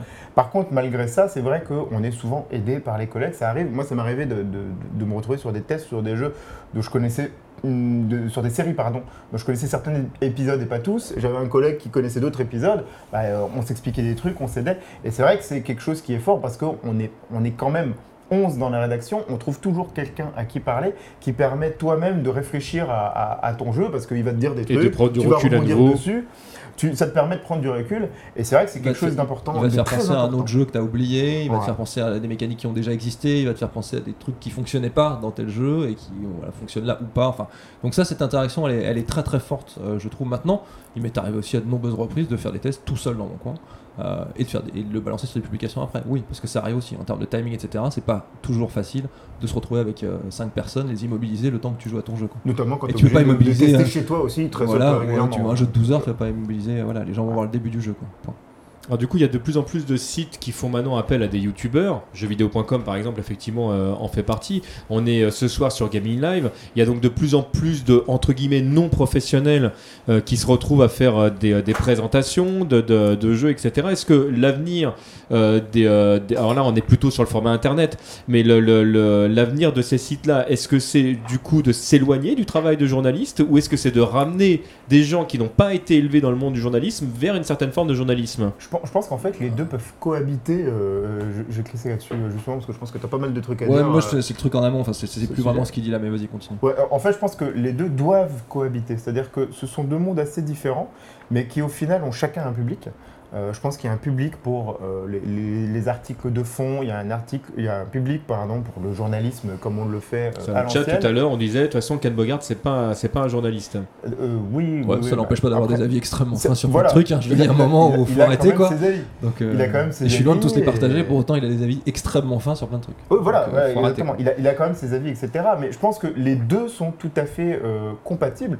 Et je pense que euh, marier euh, d'une d'une partie le divertissement, euh, d'autre des avis un peu plus, un, un peu plus comment dire, un peu plus euh, on va dire poussés sur des sessions beau- beaucoup, beaucoup plus longues. Une personne qui, comme Ken Bogart, a fait du versus fighting depuis euh, des années, connaît par cœur le genre, bien mieux que moi, je ne saurais parler de versus fighting. au Et il l'a hein. démocratisé largement. Qui- euh, voilà. Exactement. Je pense qu'avoir ça et avoir tout ce qu'on a expliqué un petit peu sur le journalisme, ce côté recul que l'on a derrière, c'est quelque chose de, de très important. Et je ne pense pas que en faisant ça, les journalistes euh, s'éloignent euh, du, du- du journalisme et on essaye de rapprocher non plus les youtubeurs. Je pense que les deux peuvent cohabiter. Il y a un public pour les deux. Et je vois pourquoi on ne Euh, pourra ouais. pas avoir les mêmes. Je suis pas totalement d'accord là-dessus. Enfin, parce, parce que je, je pense que justement le, le fait c'est qu'avec l'arrivée d'Internet, donc le succès de YouTube, il y a justement c'est ça qui je trouve qui a vraiment euh, créé la crise qu'il y a sur les journalistes jeux vidéo aujourd'hui. Enfin, c'est pour ça, qu'il y a ce débat ce soir, c'est parce qu'ils sont remis en question euh, en ce moment. Parce que justement, ça, comme j'avais dit, les éditeurs, ils se sont, ils se euh, euh, sont, ils sont, ils sont partis sur les youtubeurs pour la communication. Et pour aller dans, ton sens, il y a une question qui est posée euh, en, parallèle et je te rends la parole tout de suite. C'est du coup, aujourd'hui, est-ce qu'on a vraiment encore besoin des journalistes? Donc, Oui, bah, c'est justement, je pense, à la, la question de- de- de- qu'on se pose aujourd'hui, finalement, quand, quand on demande s'ils existent encore, c'est justement, est-ce qu'ils sont encore une utilité aujourd'hui? Bah, Parce que, justement, ces, ces, ces youtubeurs, ils sont tellement euh, euh, prisés par les éditeurs aujourd'hui que, que, que- que, en fait, le, le journaliste, pour arriver à exister encore aujourd'hui, il faut qu'il sa- sache quelle plus-value il a amené. C'est pour ça que je disais d'ailleurs que la, la plus-value d'avoir l'information plus vite que les autres, n'existe plus pour le journaliste aujourd'hui. Et d'ailleurs, si c'était que ça la plus-value du journaliste, le, journaliste, le journalisme, il n'existerait pas, il serait mort. Et le, journaliste, le journalisme, c'est vraiment aussi cette recherche de fond, cette analyse et ce, justement cette, cette, ce- cette rigueur et, cette- et cette- ce, ce regard professionnel sur l'information que, qu'il, doit, doit prendre. Euh, voilà, après, je me suis un peu perdu. euh. Mais on a suivi de- jusqu'ici, Laurent. Alors, au début d'émission, euh, on a parlé justement de Douglas Alves ou, ou d'autres. Il faut quand même se rendre compte que les journalistes qui tiennent les gros sites aujourd'hui ont commencé pigistes non joueurs euh, sur euh, de- de- des magazines papier. Euh, on n'a jamais remis en question leur intégrité à l'époque et euh, ils ont appris sur le tas. Donc je pense pas que le fait qu'on mette des youtubeurs euh, sur les gros sites comme jeuxvideo.com soit une mauvaise chose ou qu'on amène des non joueurs, c'est pas une mauvaise chose. Ils prendront de l'expérience, ils s'affirmeront et ils feront des choses super bien. Euh, et le côté euh, de Gaming Live qui est intéressant, c'est qu'il crée une structure. Euh, il crée une structure quand on regarde un stream sur Gaming Live. On va pas avoir les mêmes attentes que quand on va voir lire un test ou une information ou un dossier sur jeuxvideo.com. Le fait que ça soit une chaîne de streaming, ça c'est intéressant. Et quand la question est-ce que on a encore besoin du journalisme aujourd'hui, j'ai envie de dire plus que jamais, puisque justement les éditeurs n'en ont plus, plus autant besoin qu'avant. Ils n'ont plus autant besoin. Ils, ils nous, ils, nous, comptent- ils nous tiennent de, de suite. Ils nous atteignent tout de suite par les réseaux sociaux. Donc, on a besoin de gens qui filtrent cette communication. Et, on a, et le fait que y ait, euh, jeuxvideo.com amène des, des amateurs, des, des non-professionnels là-dedans, ça permet de regrouper tout le monde au sein d'une même structure. Mais ça ne veut pas dire qu'il faut que les journalistes euh, de jeuxvideo.com arrêtent de pondre des tests, arrêtent de pondre de l'information. Puisque c'est pas ce qu'on attend des, gens de, de Gaming Live, par exemple. Donc, c'est deux choses à côté. C'est deux choses qui ont besoin l'une de l'autre parce que justement. Vous êtes tous d'accord ici là pour dire du coup que c'est quelque chose de complémentaire en fait. Oui, Bah bah, oui, euh, clairement. Emmerich, ouais. c'est Ah ça. moi, moi c'est moi c'est c'est pour ça que je fais ce moment-là. Tu parlais tout à l'heure de, de- de- des, re- des relations, enfin de- des relations entre youtubeurs et journalistes. Et en fait, euh, les journalistes, il y a, moi je me rappelle, c'était il y a 5 ou 6 ans déjà. euh, Peut-être je m'emballe un peu, 5 ans. euh, on voyait des blogueurs et des youtubeurs débarquer dans les les press tours. Les journalistes étaient extrêmement vexés. Beaucoup de journalistes français étaient extrêmement vexés de ça. Euh, et en fait, il y a une raison simple à ça, c'est que les, youtubeurs, les blogueurs, etc. ont une visibilité, peut-être pas les blogueurs, mais en tout cas les youtubeurs, explosent littéralement la visibilité des journalistes. Ils les défoncent. Les défoncent. Donc c'est tout à fait normal en fait qu'on les retrouve aujourd'hui euh, un peu partout en fait. C'est normal. Ils ont une puissance de diffusion qui casse en deux euh, n'importe quel euh, site, enfin peut-être pas pour, pour jeuxvideo.com, mais, mais voilà, pour le- le- la, plupart du reste en France, ils explosent tout le monde. Donc c'est normal qu'ils débarquent, etc. Il y, a, en plus une demande par rapport à eux, etc. Et ils sont effectivement plus accessibles pour les éditeurs, ce que tu disais, mais c'est surtout qu'ils sont hyper visibles. mais c'est, c'est, c'est- ça, se calcule en, en x15 par rapport à certains, un youtubeur par rapport à certains sites internet spécialisés jeux vidéo. C'est normal qu'on les retrouve partout, évidemment.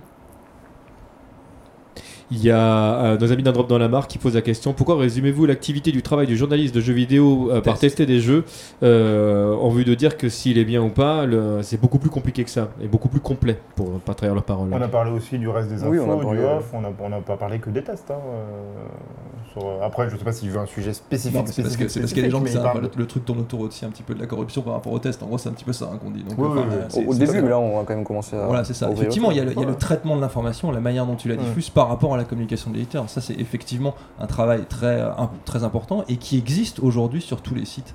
Euh, je ne vois pas de site qui reproduit des communiqués de presse. Honnêtement, il y en a certains, certains sites entre eux se traitent en disant oui, toi tu copies le de presse, etc. Ah bah Euh, c'est- il, il passe seulement. Tu parlais tout à l'heure des euh, des, euh, des blogueurs ou des euh, ou des podcasteurs ou des youtubeurs qu'importe. Moi je, je me souviens de, de news qu'on a écrit sur sur Bagro Point euh, où euh, on se rend compte d'une faute de frappe euh, sur le truc et on la corrige et de voir ça sur un site connu après avec la faute oui, pas oui. encore corrigée.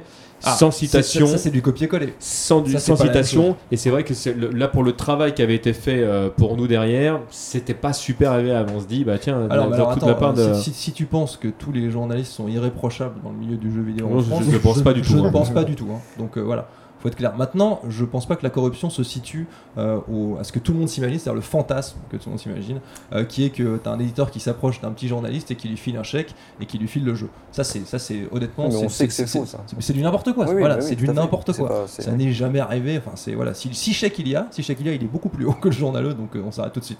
Voilà. au- au-delà, au-delà de, au-delà de ça, je me suis perdu aussi un petit peu. Tu me parlais avant de.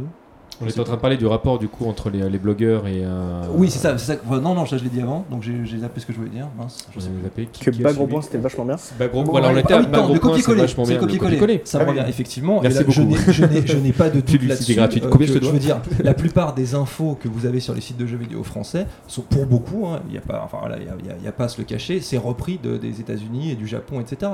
Donc je veux dire, c'est pas surprenant que après, euh, si par exemple, je sais pas moi, t'as un site qui balance un site français qui balance l'info en premier qui vient des États-Unis, est-ce qu'il n'est pas plus simple pour certains journaleux d'aller voir le site français concurrent, de regarder le truc et de l'adapter ou de le changer ou de le copier-coller?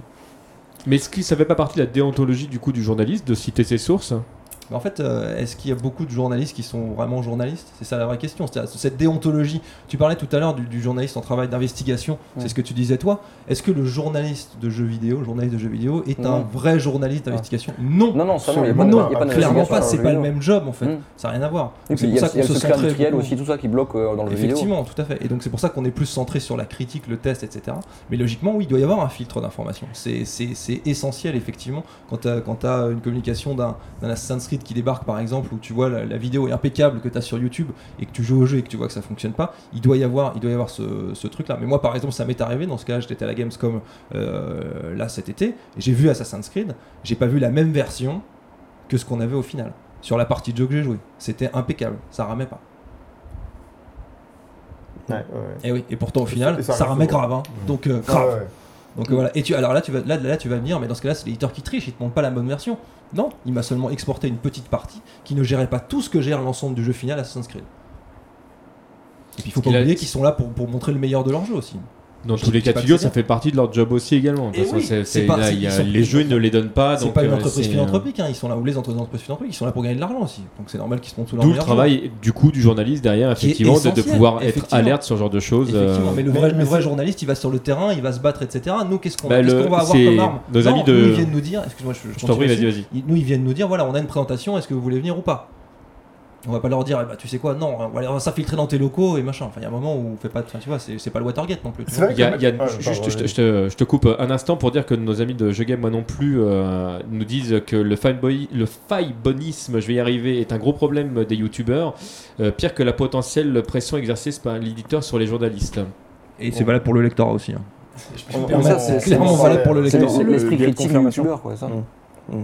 Et donc tu disais Euh, J'étais sur ce que tu disais tout à l'heure. Effectivement, oui, comme il disait, c'est vrai que on peut toujours avoir le doute quand, il parlait des présentations, effectivement, que tu vois le jeu est magnifique. Tu peux toujours avoir le doute. Tu peux toujours te dire, ah, effectivement, ça va peut-être pas être comme ça dans la version finale. Mais à quel moment tu vas le dire? Comment tu peux arriver et dire, Je sais pas si ça va être comme ça sur la version finale. Tu sais rien, effectivement. Tu peux dire que tu as des doutes, hein, de toute façon. Voilà, tu Ah. peux le dire, tu dis Ouais, que tu as des doutes. Enfin, Ouais. je veux dire, c'est- de l'instinct, c'est quoi Il te présente un jeu, qu'est-ce qui te dit vraiment que ça sera pas comme ça dans la version finale? Non, Il y a Et certaines puis- personnes, justement, on parlait de journalisme, d'investigation tout à l'heure, il y a certaines personnes qui te diront que du coup l'instinct fait partie des qualités du journaliste. Bah, Effectivement, mais ça peut être aussi une grosse erreur. Et c'est Bien sûr. arrivé. Des fois, ça arrive. Tu vas arriver et tu vas dire, euh, ça m'étonnerait que ça tourne. Mais Et je- à la fin. j'enchaîne, j'enchaîne sur ce que tu dis C'est- à ce moment-là, parce qu'effectivement, Voilà, ça ça faisait partie des questions que, voilà, que, je voulais, euh, que je voulais exprimer. Euh, beaucoup de, de, de journalisme, euh, de journalistes qui assènent certaines idées et qui, quand ils se rendent compte qu'ils se sont plantés, alors qu'aujourd'hui, c'est vrai que c'est plus difficile de, de ne pas l'admettre parce que les écrits restent. Donc, y a- y a- ça devient voilà, plus difficile aujourd'hui, en 2014, d'effacer euh, euh, ces, ces casseroles et d'arriver, non, c'est pas exactement ce que j'ai dit, ou enfin d'arriver à essayer de. Est-ce qu'il n'y a pas un moment, justement, où ça fait partie du travail de journaliste de dire, bon, bah voilà, nous on pensait ça, on s'est planté. euh, Tout à fait. et Ah, donc justement de mettre en avant cette intégrité qui peut-être n'est pas n'est pas assez mise en avant? Oui, il faudra effectivement, et dans ce cas-là, le, le top du top, ce serait. Alors, on va revenir encore sur les tests, donc j'en suis désolé, mais on peut le faire aussi sur le traitement de l'information, mais effectivement, de revenir sur les trucs qui ont été faits, c'est des choses qui ne sont quasiment pas faites dans ce milieu. Et ça c'est un- c'est un- une, une des particularités du, du podcast au bas gauche droite que j'aime beaucoup, c'est que toutes les semaines euh, l'émission démarre par un débrief. Et ils reprennent en fait ce qu'ils ont dit la semaine dernière et, euh, et rectifient les éventuelles erreurs et, euh, et ils le font avec une, une simplicité que je trouve vraiment tellement naturelle que euh, à aucun moment on leur balance des pics en disant oui attention vous avez fait ça ou là ça peut- peut-être peut-être que c'est ce qui Ah, manque euh, des, à certains conneries, des journalistes. conneries et des erreurs, il va y en avoir des tonnes, il y en aura encore des tonnes, il y en a eu des tonnes, j'en ai fait des tonnes en tant que journaliste, donc je veux dire, a- c'est c'est- enfin, c'est normal, je veux dire, on est des humains, tu peux, des fois tu fais des erreurs d'appréciation, oui bien sûr que ça arrive, évidemment, le but du jeu c'est d'en faire le moins possible. Donc voilà, mais ce serait bien qu'il f- il faudrait effectivement revenir euh, sur des tests, il faudrait revenir sur des traitements d'infos, quoique les traitements d'infos ça n'intéressera personne. Non oui. Donc voilà, non mais c'est vrai parce que l'info elle arrive, elle passe, elle se barre, donc voilà. Surtout aujourd'hui. euh, Voilà. Il faut voir aussi que, que les sites de jeux vidéo répondent aussi à une, une, une, une- une demande de du, du lectorat qui est d'aller au plus simple, d'avoir une info rapide, etc. Donc je veux dire, c'est compliqué si tu veux. De, de- le but c'est aussi de répondre à ce que les gens veulent. Quoi. Donc quand ils veulent un test, ils veulent un test, ils veulent le test le plus rapidement possible. T'as 5 jours de retard, t'as 10 mecs qui te tombent dessus et qui disent pourquoi le test est pas là? Mm. Ah, mec, tu sais pourquoi? Parce que si je veux faire le boulot correctement, il va falloir que je continue encore une semaine. Mais tu l'auras pas ton test, tu vas pas être content. Qu'est-ce que tu vas faire? Tu vas aller chez le concurrent. Tu vas chez le concurrent, bah ça on perd des vues, on perd des vues, on perd l'argent. C'est Polygon qui avait sorti deux tests de Bioshock Infinite euh, euh, où ils avaient mis une très bonne note au début, au début et après ils étaient revenus en, euh, sur le, Ils sur avaient le fait test. une, modi- une modif du test. Non, non, ils avaient ça. fait un deuxième test, Un deuxième à peu près même un mois ou deux mois après. Ah ouais, Il était revenu et il avait dit qu'il y avait des trucs qui qui allaient pas en prenant le temps, après avoir pris le temps d'y jouer. Alors, alors que Donc un test à chaud et donc un, un deuxième Voilà, test derrière tests. avec Ils, ils ont fait euh, quelque chose de similaire avec euh, SimCity à l'époque. Ils ont fait un premier test où ils avaient mis, je crois, 9. Ensuite, euh, une semaine après, ils sont revenus dessus. Ils ont, ils ont redescendu. Ils ont, ils ont mis un encart. Là, par contre, c'était des mises à jour. Ils étaient descendus à 6,5. Après, ils étaient descendus à 4. Ouch. Ah oui, ouch, ouch. Et après, un peu plus tard encore, genre un mois plus tard, ils étaient remontés à 6,5 ou un truc comme ça, ou à 7. Mais euh, effectivement, voilà ce genre de modification. Euh, moi, je trouve que c'est quelque chose qui est très intéressant, qu'il faudrait faire, effectivement, c'est pouvoir revenir sur les jeux. Franchement, je pense que dans les trois quarts des rédactions, ce n'est pas fait pour des contraintes de temps. C'est-à-dire que tout simplement, euh, si tu reviens fréquemment sur un jeu, euh, que tu as déjà fait, d'une, ça va intéresser malheureusement très peu de gens, parce que comme tu le disais, le jeu est sorti, les gens ils s'en fichent de ce que tu fais après. Il y a beau avoir des gens qui te demandent des mises à jour, des mises à jour, tu fais mise à jour, il y a quatre personnes qui l'ont. Mais c'est la- c'est la question- Minorité. C'est- C'est c'est la question que j'allais poser du coup. Euh, Là, là, est-ce que tu as des, des chiffres sur par exemple jeuxvideo.com qui euh, pour savoir si euh, une fois que le test a été lu une première fois, est-ce que les gens de temps en temps y reviennent ou pas? Est-ce qu'il y Ah, a une- à- très, très, très, très, très, très, très peu. Faut, faut voir que le test, il fait un grand nombre de vues à sa sortie. Le lendemain, il est déjà sorti du classement. On a, on a des classements, des trucs. Le lendemain, bon, euh, des fois le surlendemain, il disparaît et ça, et, ça, et ça revient assez peu. Après, il y Ça dépend gros, des jeux, ça dépend de l'actu, ça dépend de plein de trucs. Il y a les gros, gros, gros blockbusters. Mais bien sûr, un test, ça fait pas des vues sur le très long terme. Il y a assez peu de choses qui fait, qui, qui- qui fait vraiment des vues sur le, sur le, sur le très long terme d'ailleurs. C'est vraiment un métier d'actu pour le coup.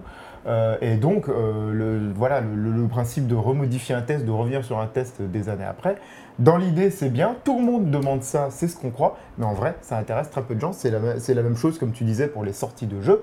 Je m'en suis rendu compte euh, encore il n'y a pas longtemps. Il y a eu Super Smash Bros. qui est sorti. L'embargo était au 19. Je l'ai testé que le 28 parce que j'ai attendu le online. Mhm. Alors, c'est bien, j'ai attendu le online. Tout le monde me demande d'attendre le online. C'est incroyable, c'est inadmissible de ne pas, tester, de pas tester sans le online. Je teste avec le online, c'est sympa. Le test a fait beaucoup moins de vues que ce qu'il aurait fait si je l'avais sorti le 19. Mais je l'ai fait quand même en sachant, en sachant très bien. Heureusement, je, je suis content d'avoir un rédac chef qui me suit et qui me dit Ok, tu veux tester ONN, teste ONN. Alors qu'il sait très bien que j'allais diviser les vues par 3. Mais effectivement, euh, quand tu le fais, tu, tu le payes. Et c'est dommage parce qu'au Dans- final. dans, dans ce cas de figure, c'est quoi? Ça veut dire quoi? Qu'il faut faire deux tests, euh, un premier où tu, où tu Ça- prends en compte le, le- le jeu mode solo et que euh, tu- Le premier truc à dire, c'est que de toute façon, tu ne satisferas personne. Ouais, ça c'est c'est d'accord, je pense qu'on est tous d'accord côtés. ici. Ah, euh, En te disant, je vais essayer de faire au mieux. Faut quand même, faut penser à ça aussi, hein, quand même. Pour- le mec se décarcasse quand même, mais il va quand même se faire défoncer. Tu vois ce que je veux dire? C'est très désagréable aussi hein, quand tu fais ça. Pour la vérité, pour le cas présent euh, de, de Super Smash Bros, j'aurais pu faire autre chose. J'aurais pu publier un test euh, le 19 sans le online, dire euh, là c'est le test, mais c'est sans le online, avec une note, et ensuite faire un- une mise à jour le jour où je pouvais tester le online, et avec la mise à jour mettre une note. Je ne l'ai pas fait pour ce cas présent parce que je savais, après avoir joué au jeu, que la note allait être très très très haute. Et mettre 16 et passer à 17 parce que tu as kiffé, oui.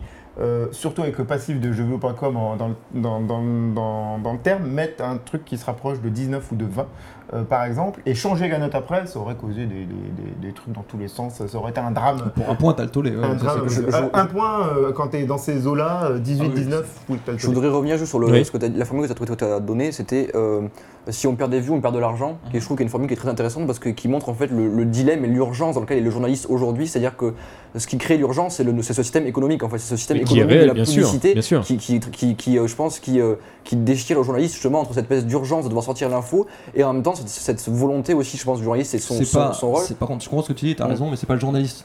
C'est les gens. Oui, qui- d'accord, oui. Oui, oui, et donc, et cette volonté de fond, et du coup, je me demande s'il ne faut pas aussi, bon, c'est, ça c'est un problème plus global, mais s'il ne faut pas remettre en question, justement, euh, le, le journaliste, de ne pas remettre en question ce système économique-là, parce qu'il l'empêche de faire correctement ce travail. Et par exemple, donc, ça peut amener à l'alternative de la presse papier, par exemple, qui, elle, comme elle sort par exemple un magazine tous les mois, a plus le temps, de, de- de- a plus le temps d'élaborer le fond et, a- et moins aussi dépendante des publicités, parce qu'elle a des, des, des, des gens qui payent le magazine, donc ils sont moins dépendants. Et après, Ouais, ça, peut faire, ça peut amener aussi au système économique de Mediapart, par exemple, qui n'est pas du journalisme de jeux vidéo, mais qui existe sans publicité.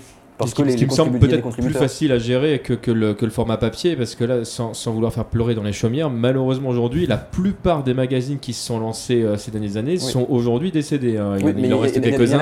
Il y a, Il y a les PC, MOOC qui sont toujours là. Voilà. Canard euh, PC, c'est vraiment encore une, une, une entité à part entière. Oui, et c'est vraiment, je suis, l'exception, très- je suis oui. vraiment très content qu'il soit, toujours là aujourd'hui. Mm. Mais c'est vraiment la réussite de, de, de ces dernières années. récemment, il y a euh, deux trois, magazines qui sont sortis et Bien sûr, qu'il y a des gens mais qui Game, se focalisent pas sur les tests. Justement, Oui, parce qu'ils ont compris qu'ils peuvent pas euh, Mmh. combattre Oui. l'immédiateté d'Internet et ils se focalisent pas sur Mais les tests. justement, du coup, ils, ils se concentrent sur un, vrai travail de journaliste dans le sens où il y a une recherche de fond. JV Le Mag, vraiment, il y a des articles où il y a vraiment du fond dedans, quoi. Mais ça empêche pas Internet de s'y mettre aussi. C'est pour ça que c'est c'est pas, c'est pas un Oui, problème mais- ce mais qui arrive aux journalistes aujourd'hui. Il y a plein d'idées oui, à d'accord. faire. Il y a plein de traitements à donner. Et justement parce que le jeu vidéo évolue et que la, la presse euh, Internet sur le jeu vidéo, elle, elle- elle doit, elle peut évoluer. Elle évolue dans le sens euh, où elle s'intéresse au streaming et donc à l'immédiateté, à la vision, Mhm. euh, au contact direct avec le, le viewer.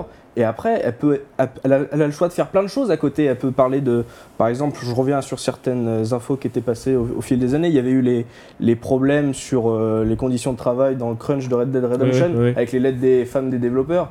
Euh, il, y a eu, il y a eu plein de choses comme ça qui sont intéressantes à traiter, qui, qui nous montrent l'industrie sous avec un autre regard. recul. euh, Et ça, la, la presse peut s'en faire le, le témoin, et nous, on, et nous, on lirait à mort. Oui, J'ai même envie de dire doigt, en tout cas, le, le- là, parce que là, il y a, il y a le, le fil de, de Twitter est assez, euh, est assez impressionnant, mais il y a beaucoup, beaucoup de tweets qui vont dans ce sens-là, euh, où on n'arrête pas de me répéter que le, journalisme, ce n'est pas que la critique, on parle trop de critique et de tests, pas assez du reste de la profession, c'est un truc qui n'arrête pas de revenir. Tout ce qui est euh, dossier de fond en règle générale, c'est vraiment quelque chose que l'on veut faire, mais euh, c'est quelque chose qui, autant le dire en, deux mots, ne rapporte pas d'argent.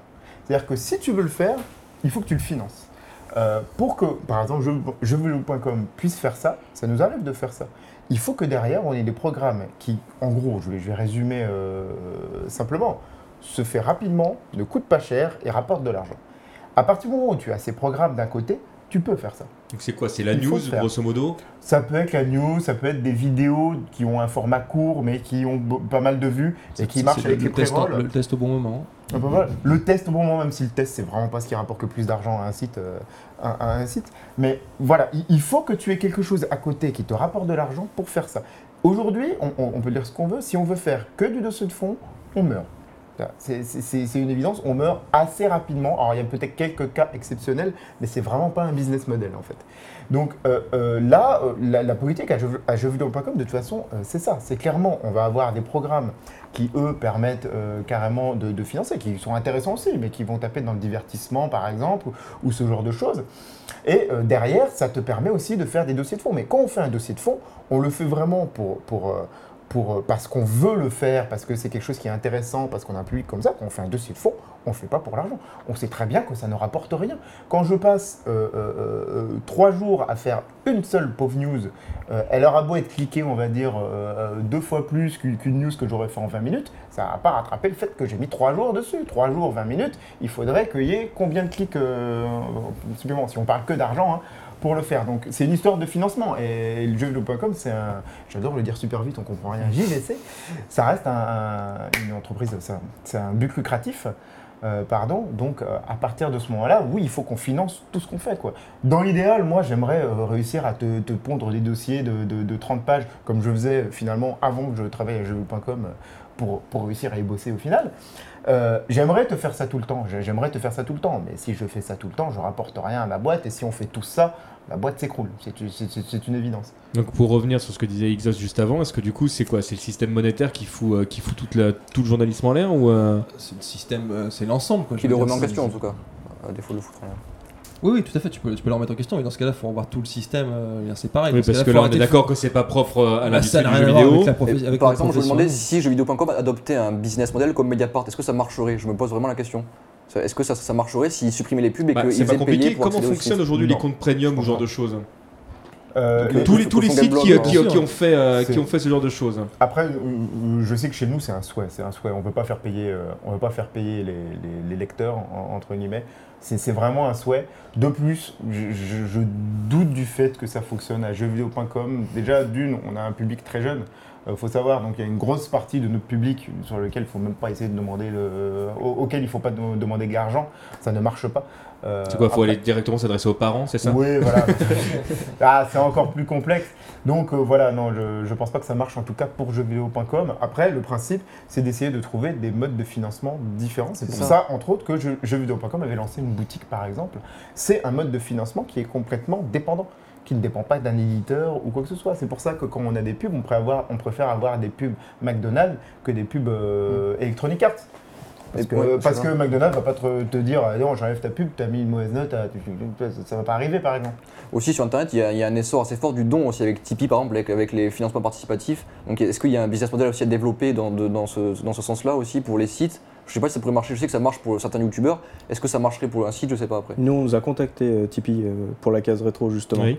Parce que justement, on n'est pas payant, on produit du flux. Et ils nous ont demandé si on voulait rentrer sur Tipeee. Nous, on a dit non, merci, parce qu'on n'a pas besoin d'argent pour faire fonctionner notre site. Mais sur des sites comme euh, jeuxvideo.com, il faut quand même voir. Je fais une parenthèse, mais on est d'accord du coup que euh, produire la case rétro aujourd'hui, ça vous coûte de l'argent. Ouais. Oui, oui, tu as nos serveurs, tu as le matos, etc. Mais euh, avec toute l'équipe, nous. C'est même pas que ça voilà. vous rapporte rien en fait. C'est Oui, vraiment, ça, c'est- ça voilà, nous coûte parce que voilà, nous on- ça nous fait plaisir, on échange, mais on n'a jamais demandé d'argent. Le problème de, enfin c'est pas un problème justement, il y a plein de solutions avec les sites euh, officiels de jeux vidéo, c'est qu'il faut les voir un peu comme des chaînes télé. Euh, on va pas euh, reprocher, on va on va pas reprocher au JT d'une chaîne télé d'avoir eu des pubs avant sur euh, une émission euh, vachement ouverte, euh, vachement euh, conciliante sur euh, sur un La film. consommation. Voilà, c'est ça. Il faut les voir comme des chaînes télé. Je pense pas qu'il faut qu'il faille penser comme ça en se disant euh, il faut euh, euh, rendre un site internet fermé mais à abonnement et on donnera de l'information. Faut, il faut qu'il y ait de la news, faut qu'il y ait des trailers, euh, faut qu'il y ait euh, des astuces, euh, ce genre de. En plus, avant ton émission, on a eu du public réactionnel avec la, la PlayStation TV. On va pas remettre en question ta propre émission. Tu vois ce que je veux dire C'est que euh, vous avez le droit si vous voulez. si vous avez le droit. Ça ne dérange pas, on en reparlera. en question. Mais euh, ces sites peuvent se servir bah, de l'argent généré par euh, les publicités pour, euh, on va dire, euh, investir dans une petite équipe qui va justement faire le, le travail qui sera pas lu, qui va pas être cliqué à mort, mais qui va avoir une, meilleure résonance auprès du, du lectorat, qui va se dire au Mhm. moins ça permet de financer ça. Il y a des idées à prendre là-dedans, il y a plein d'informations que nous on n'a pas et que la presse généraliste ne, ne va pas développer. La presse généraliste, quand on regarde ce qui se passe aujourd'hui dans la presse généraliste, la dernière information qu'on a vue c'était sur, euh, le, sur Cyprien avec euh, le côté euh, une boîte de com qui le gérait alors qu'il disait qu'il le gérait pas. Nous on s'en fout euh, techniquement, ça ne remettra pas en question euh, ce qu'on va penser de Cyprien ou pas, et parce que on s'intéresse pas à ça. Nous ce qui nous intéresse c'est de savoir comment ça se passe au niveau de l'industrie, Oui, au niveau sur de la, manière dont c'est développé. On a besoin de quelqu'un qui s'en intéresse de ça. Et je pense que les sites peuvent se servir de tout ce qu'il y a à côté, de toute la communication, de, la- de bien, de bien s'en servir, s'ils ont cette caution euh, au milieu. Qui Mais sera ça, pas lu, mais ça, ça enchaîne du coup sur la question que je voulais vous poser, du coup, qui est l'avenir du journalisme dans le, dans le jeu vidéo. Donc je suis très content que tu, euh, que tu parles de ça. À votre avis, est-ce qu'il y a une place à prendre aujourd'hui, peut-être par le biais de nouveaux modes de, de- de financement, qui serait peut-être plus un journalisme d'investigation, de, de quelqu'un de vraiment complètement indépendant, qui puisse effectivement aller voir le- les éditeurs et peut-être poser des questions qu'il ne pourrait pas poser en temps normal ou euh, est-ce que ça c'est pas qu'on peut pas les envisageable? poser ces questions, c'est que c'est que- c'est Ils qu'on veulent te répondra pas. Donc Ouais. on le sait. Là, s'ils ils bloqueront leur communication et, et- et voilà. Donc ça changera à mon avis pas grand chose. Par contre, ça peut aux yeux du lectorat euh, rendre les, les journalistes peut-être plus crédibles. C'est possible. ouais. Et fait. pas les éditeurs, les développeurs, les, on va dire les salariés du jeu vidéo, parce qu'on est quand même dans un... On y a pas. Enfin, alors, Il- il tu peux y avoir hein, accès en off si tu as de Oui, la chance, c'est que tu es, un, bon, t'as un bon relationnel, mais ça reste du off. Donc après, on en revient toujours à la même chose parce que si, si tu as ton accès et que le mec te, laisse, te donne accès à des informations, un vrai développeur, pas l'éditeur au-dessus qui va bloquer la com, euh, enfin ton, ta discussion avec lui, euh, si tu le travailles, ça marchera qu'une fois. Bah, tu vois, il y a un Non, mais là, je aussi- parlerais vraiment d'un véritable journalisme d'investigation, c'est-à-dire quelqu'un qui arrive avec, euh, avec un micro et euh, qui se pointe dans un bar là où il sait qu'il y a des journalistes, euh, des, euh, des, des éditeurs qui euh, se rejoignent régulièrement à la fin de la journée, etc. et d'essayer de récupérer des informations. Bah, que les éditeurs vont changer d'endroit rapidement. hein. Ton comme bar, comme il c'est le cas pour n'importe quelle forme de journaliste, de toute façon. Oui, après, c'est ce politique, bon, je lance l'idée. hein, le- Oui, bien sûr, non, mais tu. Pourquoi tu- tu- pas Pourquoi, pas, Effectivement. Ça- Pourquoi pas Non, mais effectivement, ça semble Mais ça marche, ça marche complexe aussi. quand même, et Pardon. ça semble aussi, euh, par contre, ça semble inadéquat avec euh, notamment le fait de, de, de- de tester les jeux, ce genre de choses. Il y a- il y a- ça peut être inadéquat avec pas mal d'autres fonctions, c'est-à-dire que ça dépend. Si tu fais ça, tu fais que ça. Tu fais, tu fais exclusivement ça. Alors que si tu fais ça, tu vas pas, tu vas pas, euh, tu vas pas euh, parler des présentations, tu vas pas parler des conférences machin, parce que tu y seras pas, euh, par exemple. Donc ça veut dire que tu fais que ça, tu te, tu, tu, Tu te dédies à une nouvelle forme de ça, journalisme. Il faut que ça, ça te suffise pour vivre. Ça te, ce soit C'est suffisant D'où les autres modes de, de financement Ouais. dans ce cas-là. Mmh, Tout à fait, ouais. C'est-à-dire que vous pouvez pas, même dans un site qui va relayer la communication, vous pouvez pas vous faire le, le contre-pouvoir de ces éditeurs.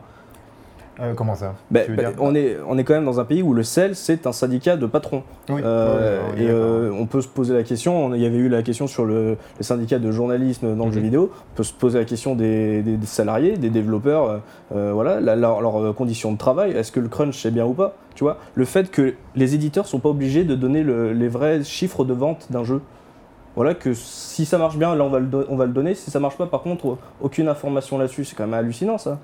Et ça serait bien qu'il y ait des gens qui puissent chercher cette information ailleurs, poser des questions à, des personnes, faire le tour, parce que si tu vas attaquer quelqu'un de front, bah, il va se braquer, c'est pas parce qu'il va rien te dire qu'il a un truc à cacher, mais tu peux faire le tour, demander à, différentes sources, aller à, aller à la pêche, c'est la technique de l'escargot, c'est que tu fais le tour pour arriver jusqu'à ta cible, donc on pourrait essayer de trouver des choses comme ça, ça prendrait plus de temps, ça serait moins lu évidemment, mais si tout, tout le reste va avec le- de la communication, de relayer les trailers, les news et tout, ça serait bien qu'il y ait des- au moins des petites équipes qui s'en chargent de ça.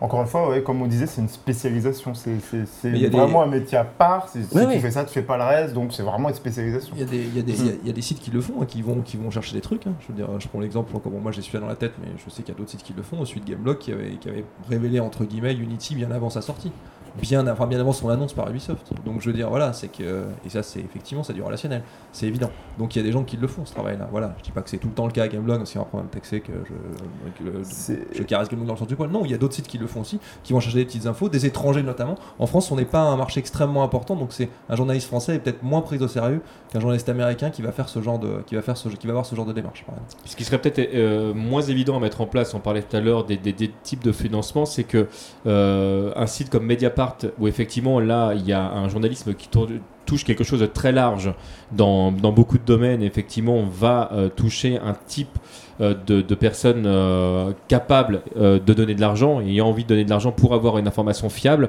C'est vrai que dans le monde vidéoludique, où on a tendance à consommer aujourd'hui vraiment le jeu vidéo comme un produit quoi qu'en disent certaines personnes, plus que comme de, de, de, de l'art ou, euh, ou autre chose.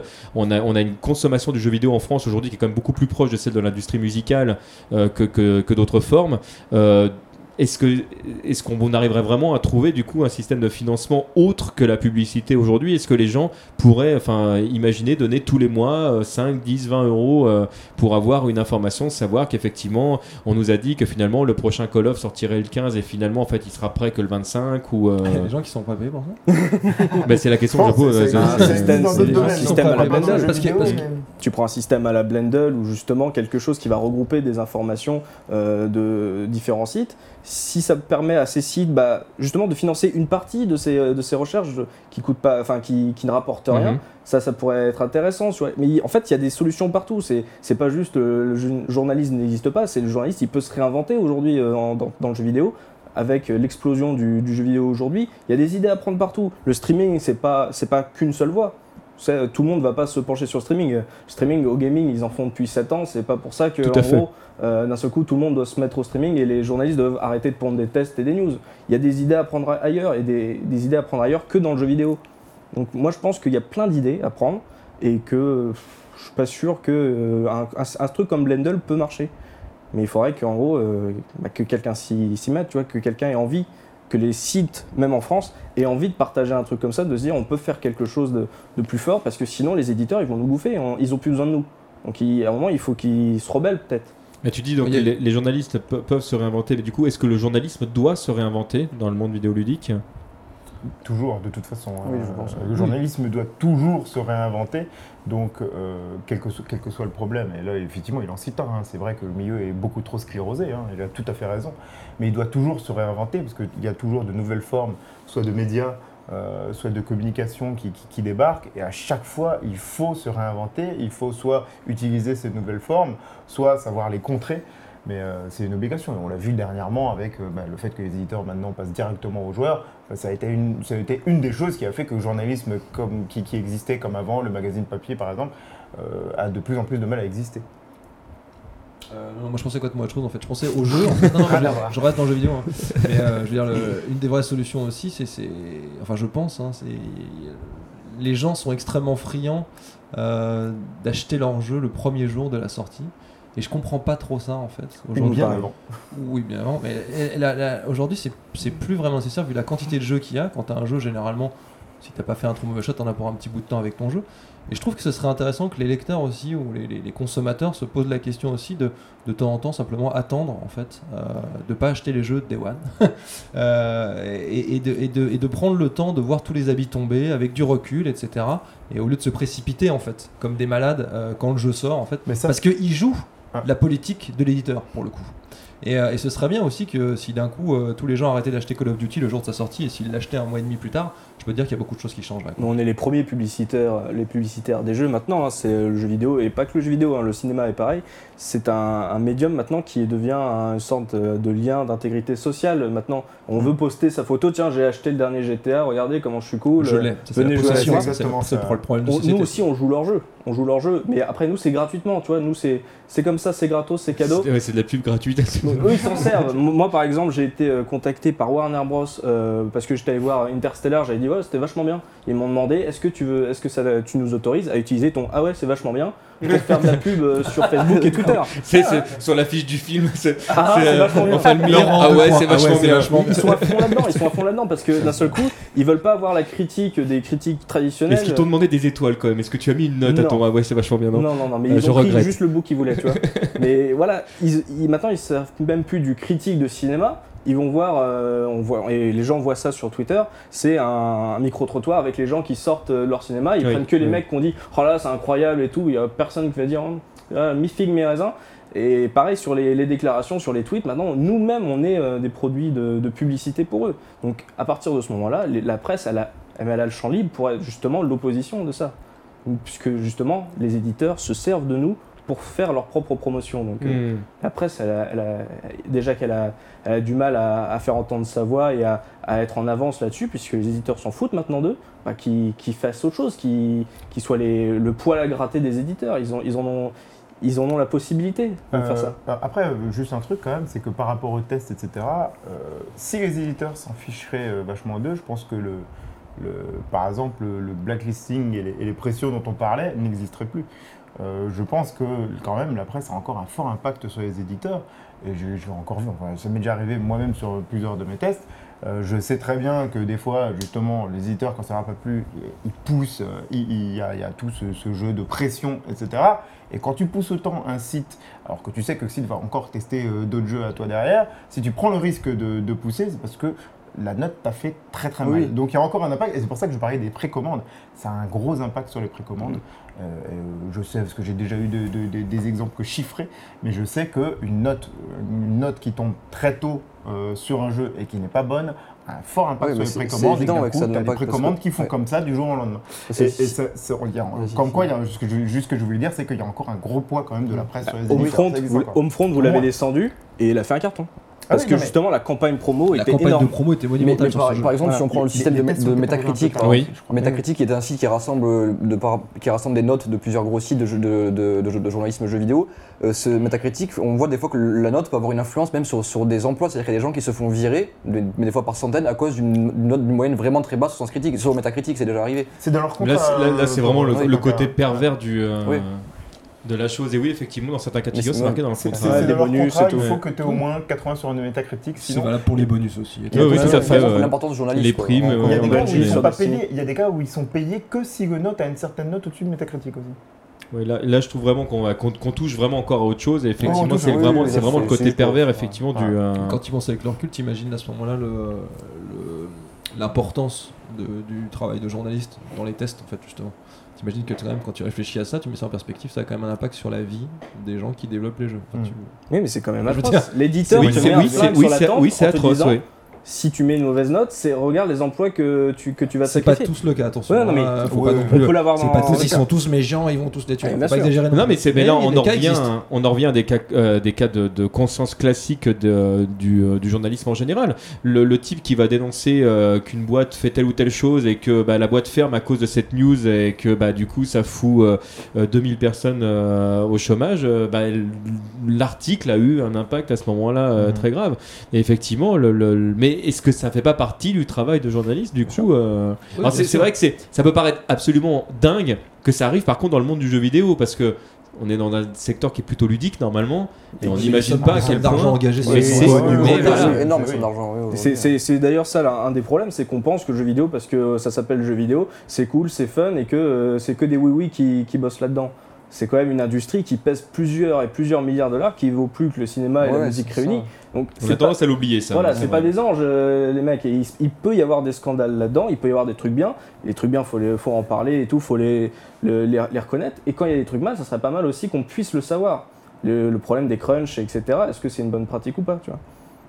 Il y a Pipo qui nous dit avec un modèle économique différent, vous pourriez avoir un public différent et plus exigeant, prêt à payer euh, la presse, premium, livres, d'autres d'autres supports. C'est le choix qu'ont fait euh, qu'en ont fait certains, comme euh, les gens qui ont qui ont monté Pixel Love par exemple, qui ont vraiment fait ce choix de partir sur un système écrit, donc le système un peu bâtard qui est, le MOOC. Mais euh, mais c'est pas pour autant, faut faut être honnête, qu'ils vont très très bien non plus parce que financièrement parlant, c'est très dur pour eux également. Est-ce que la qualité fait vendre réellement? Moi, je le pense pas du tout.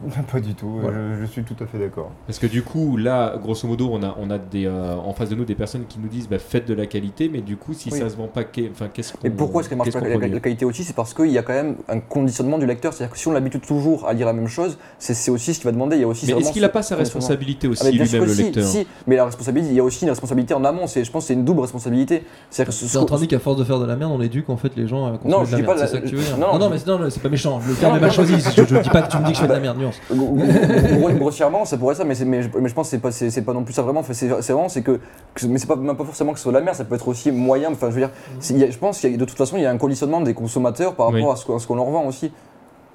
Je pense Donc, c'est c'est quoi la solution du coup? Il y a juste un truc à comprendre, c'est que les gens qui font vivre le marché du jeu vidéo aujourd'hui, ce sont les milliers de gens qui passent une fois sur un site Ouais. euh, et, qui, euh, et qui achètent euh, un jeu tous les deux mois en fait.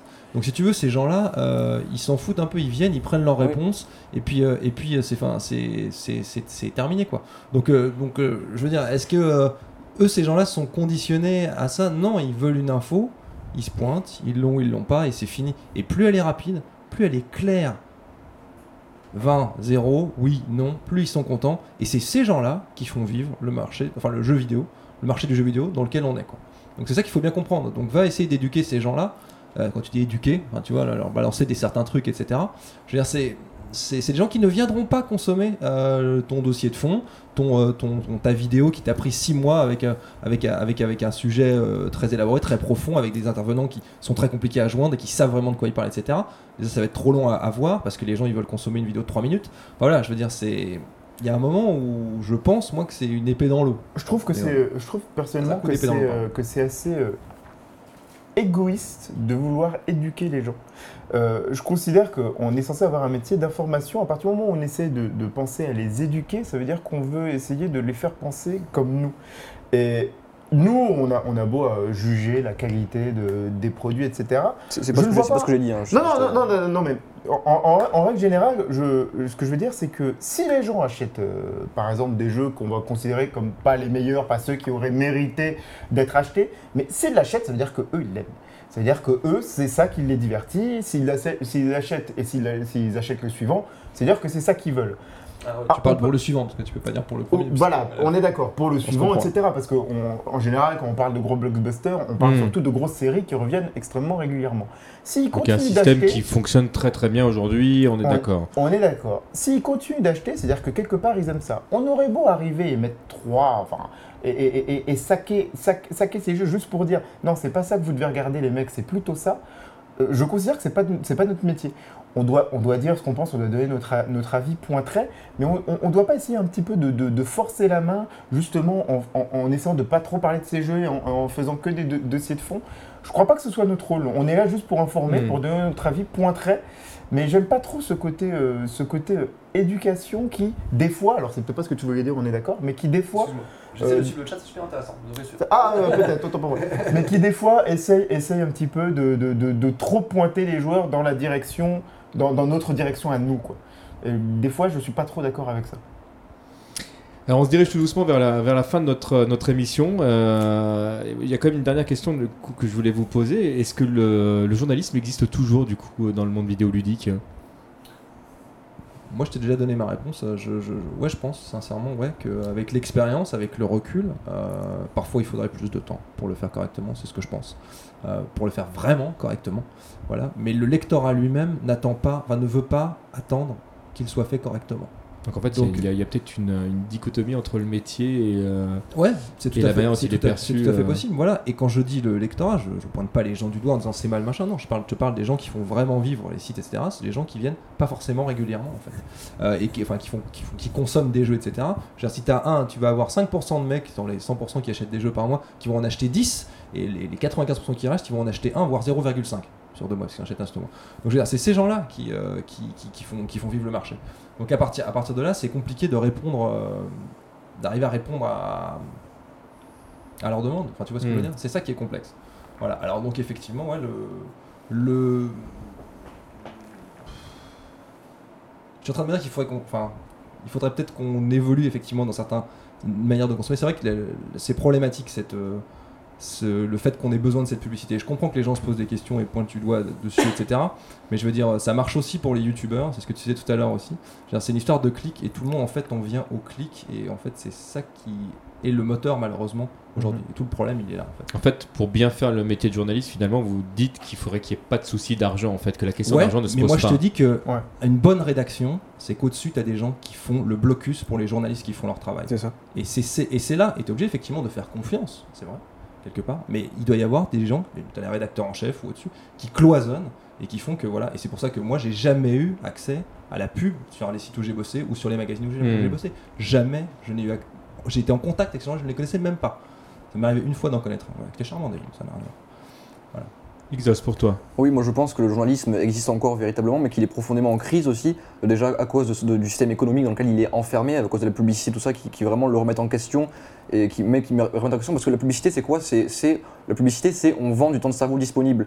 Et est-ce que cette vente de temps de cerveau, c'est-à-dire que par exemple jeuxvideo.com, je pense que ça n'est pas, en soi ça n'est pas vraiment gratuit. En soi, le, le- le consommateur de jeuxvideo.com, il paye en temps de cerveau disponible. Et est-ce que le travail de journaliste est compatible avec cette, avec cette vente de temps de cerveau disponible, je me demande, voilà. Après, je pense donc qu'il existe toujours, mais qu'il est en, en crise, qu'il est remis en question par YouTube, par le succès de YouTube, par le succès d'Internet, par le succès des, des réseaux sociaux aussi, qui facilitent, qui facilitent le qui rapproche l'éditeur au consommateur directement. Et donc le journaliste, le journaliste serait presque du coup euh, effacé, donc il aurait plus son, rôle de liant entre les deux et son rôle de filtre aussi entre les deux.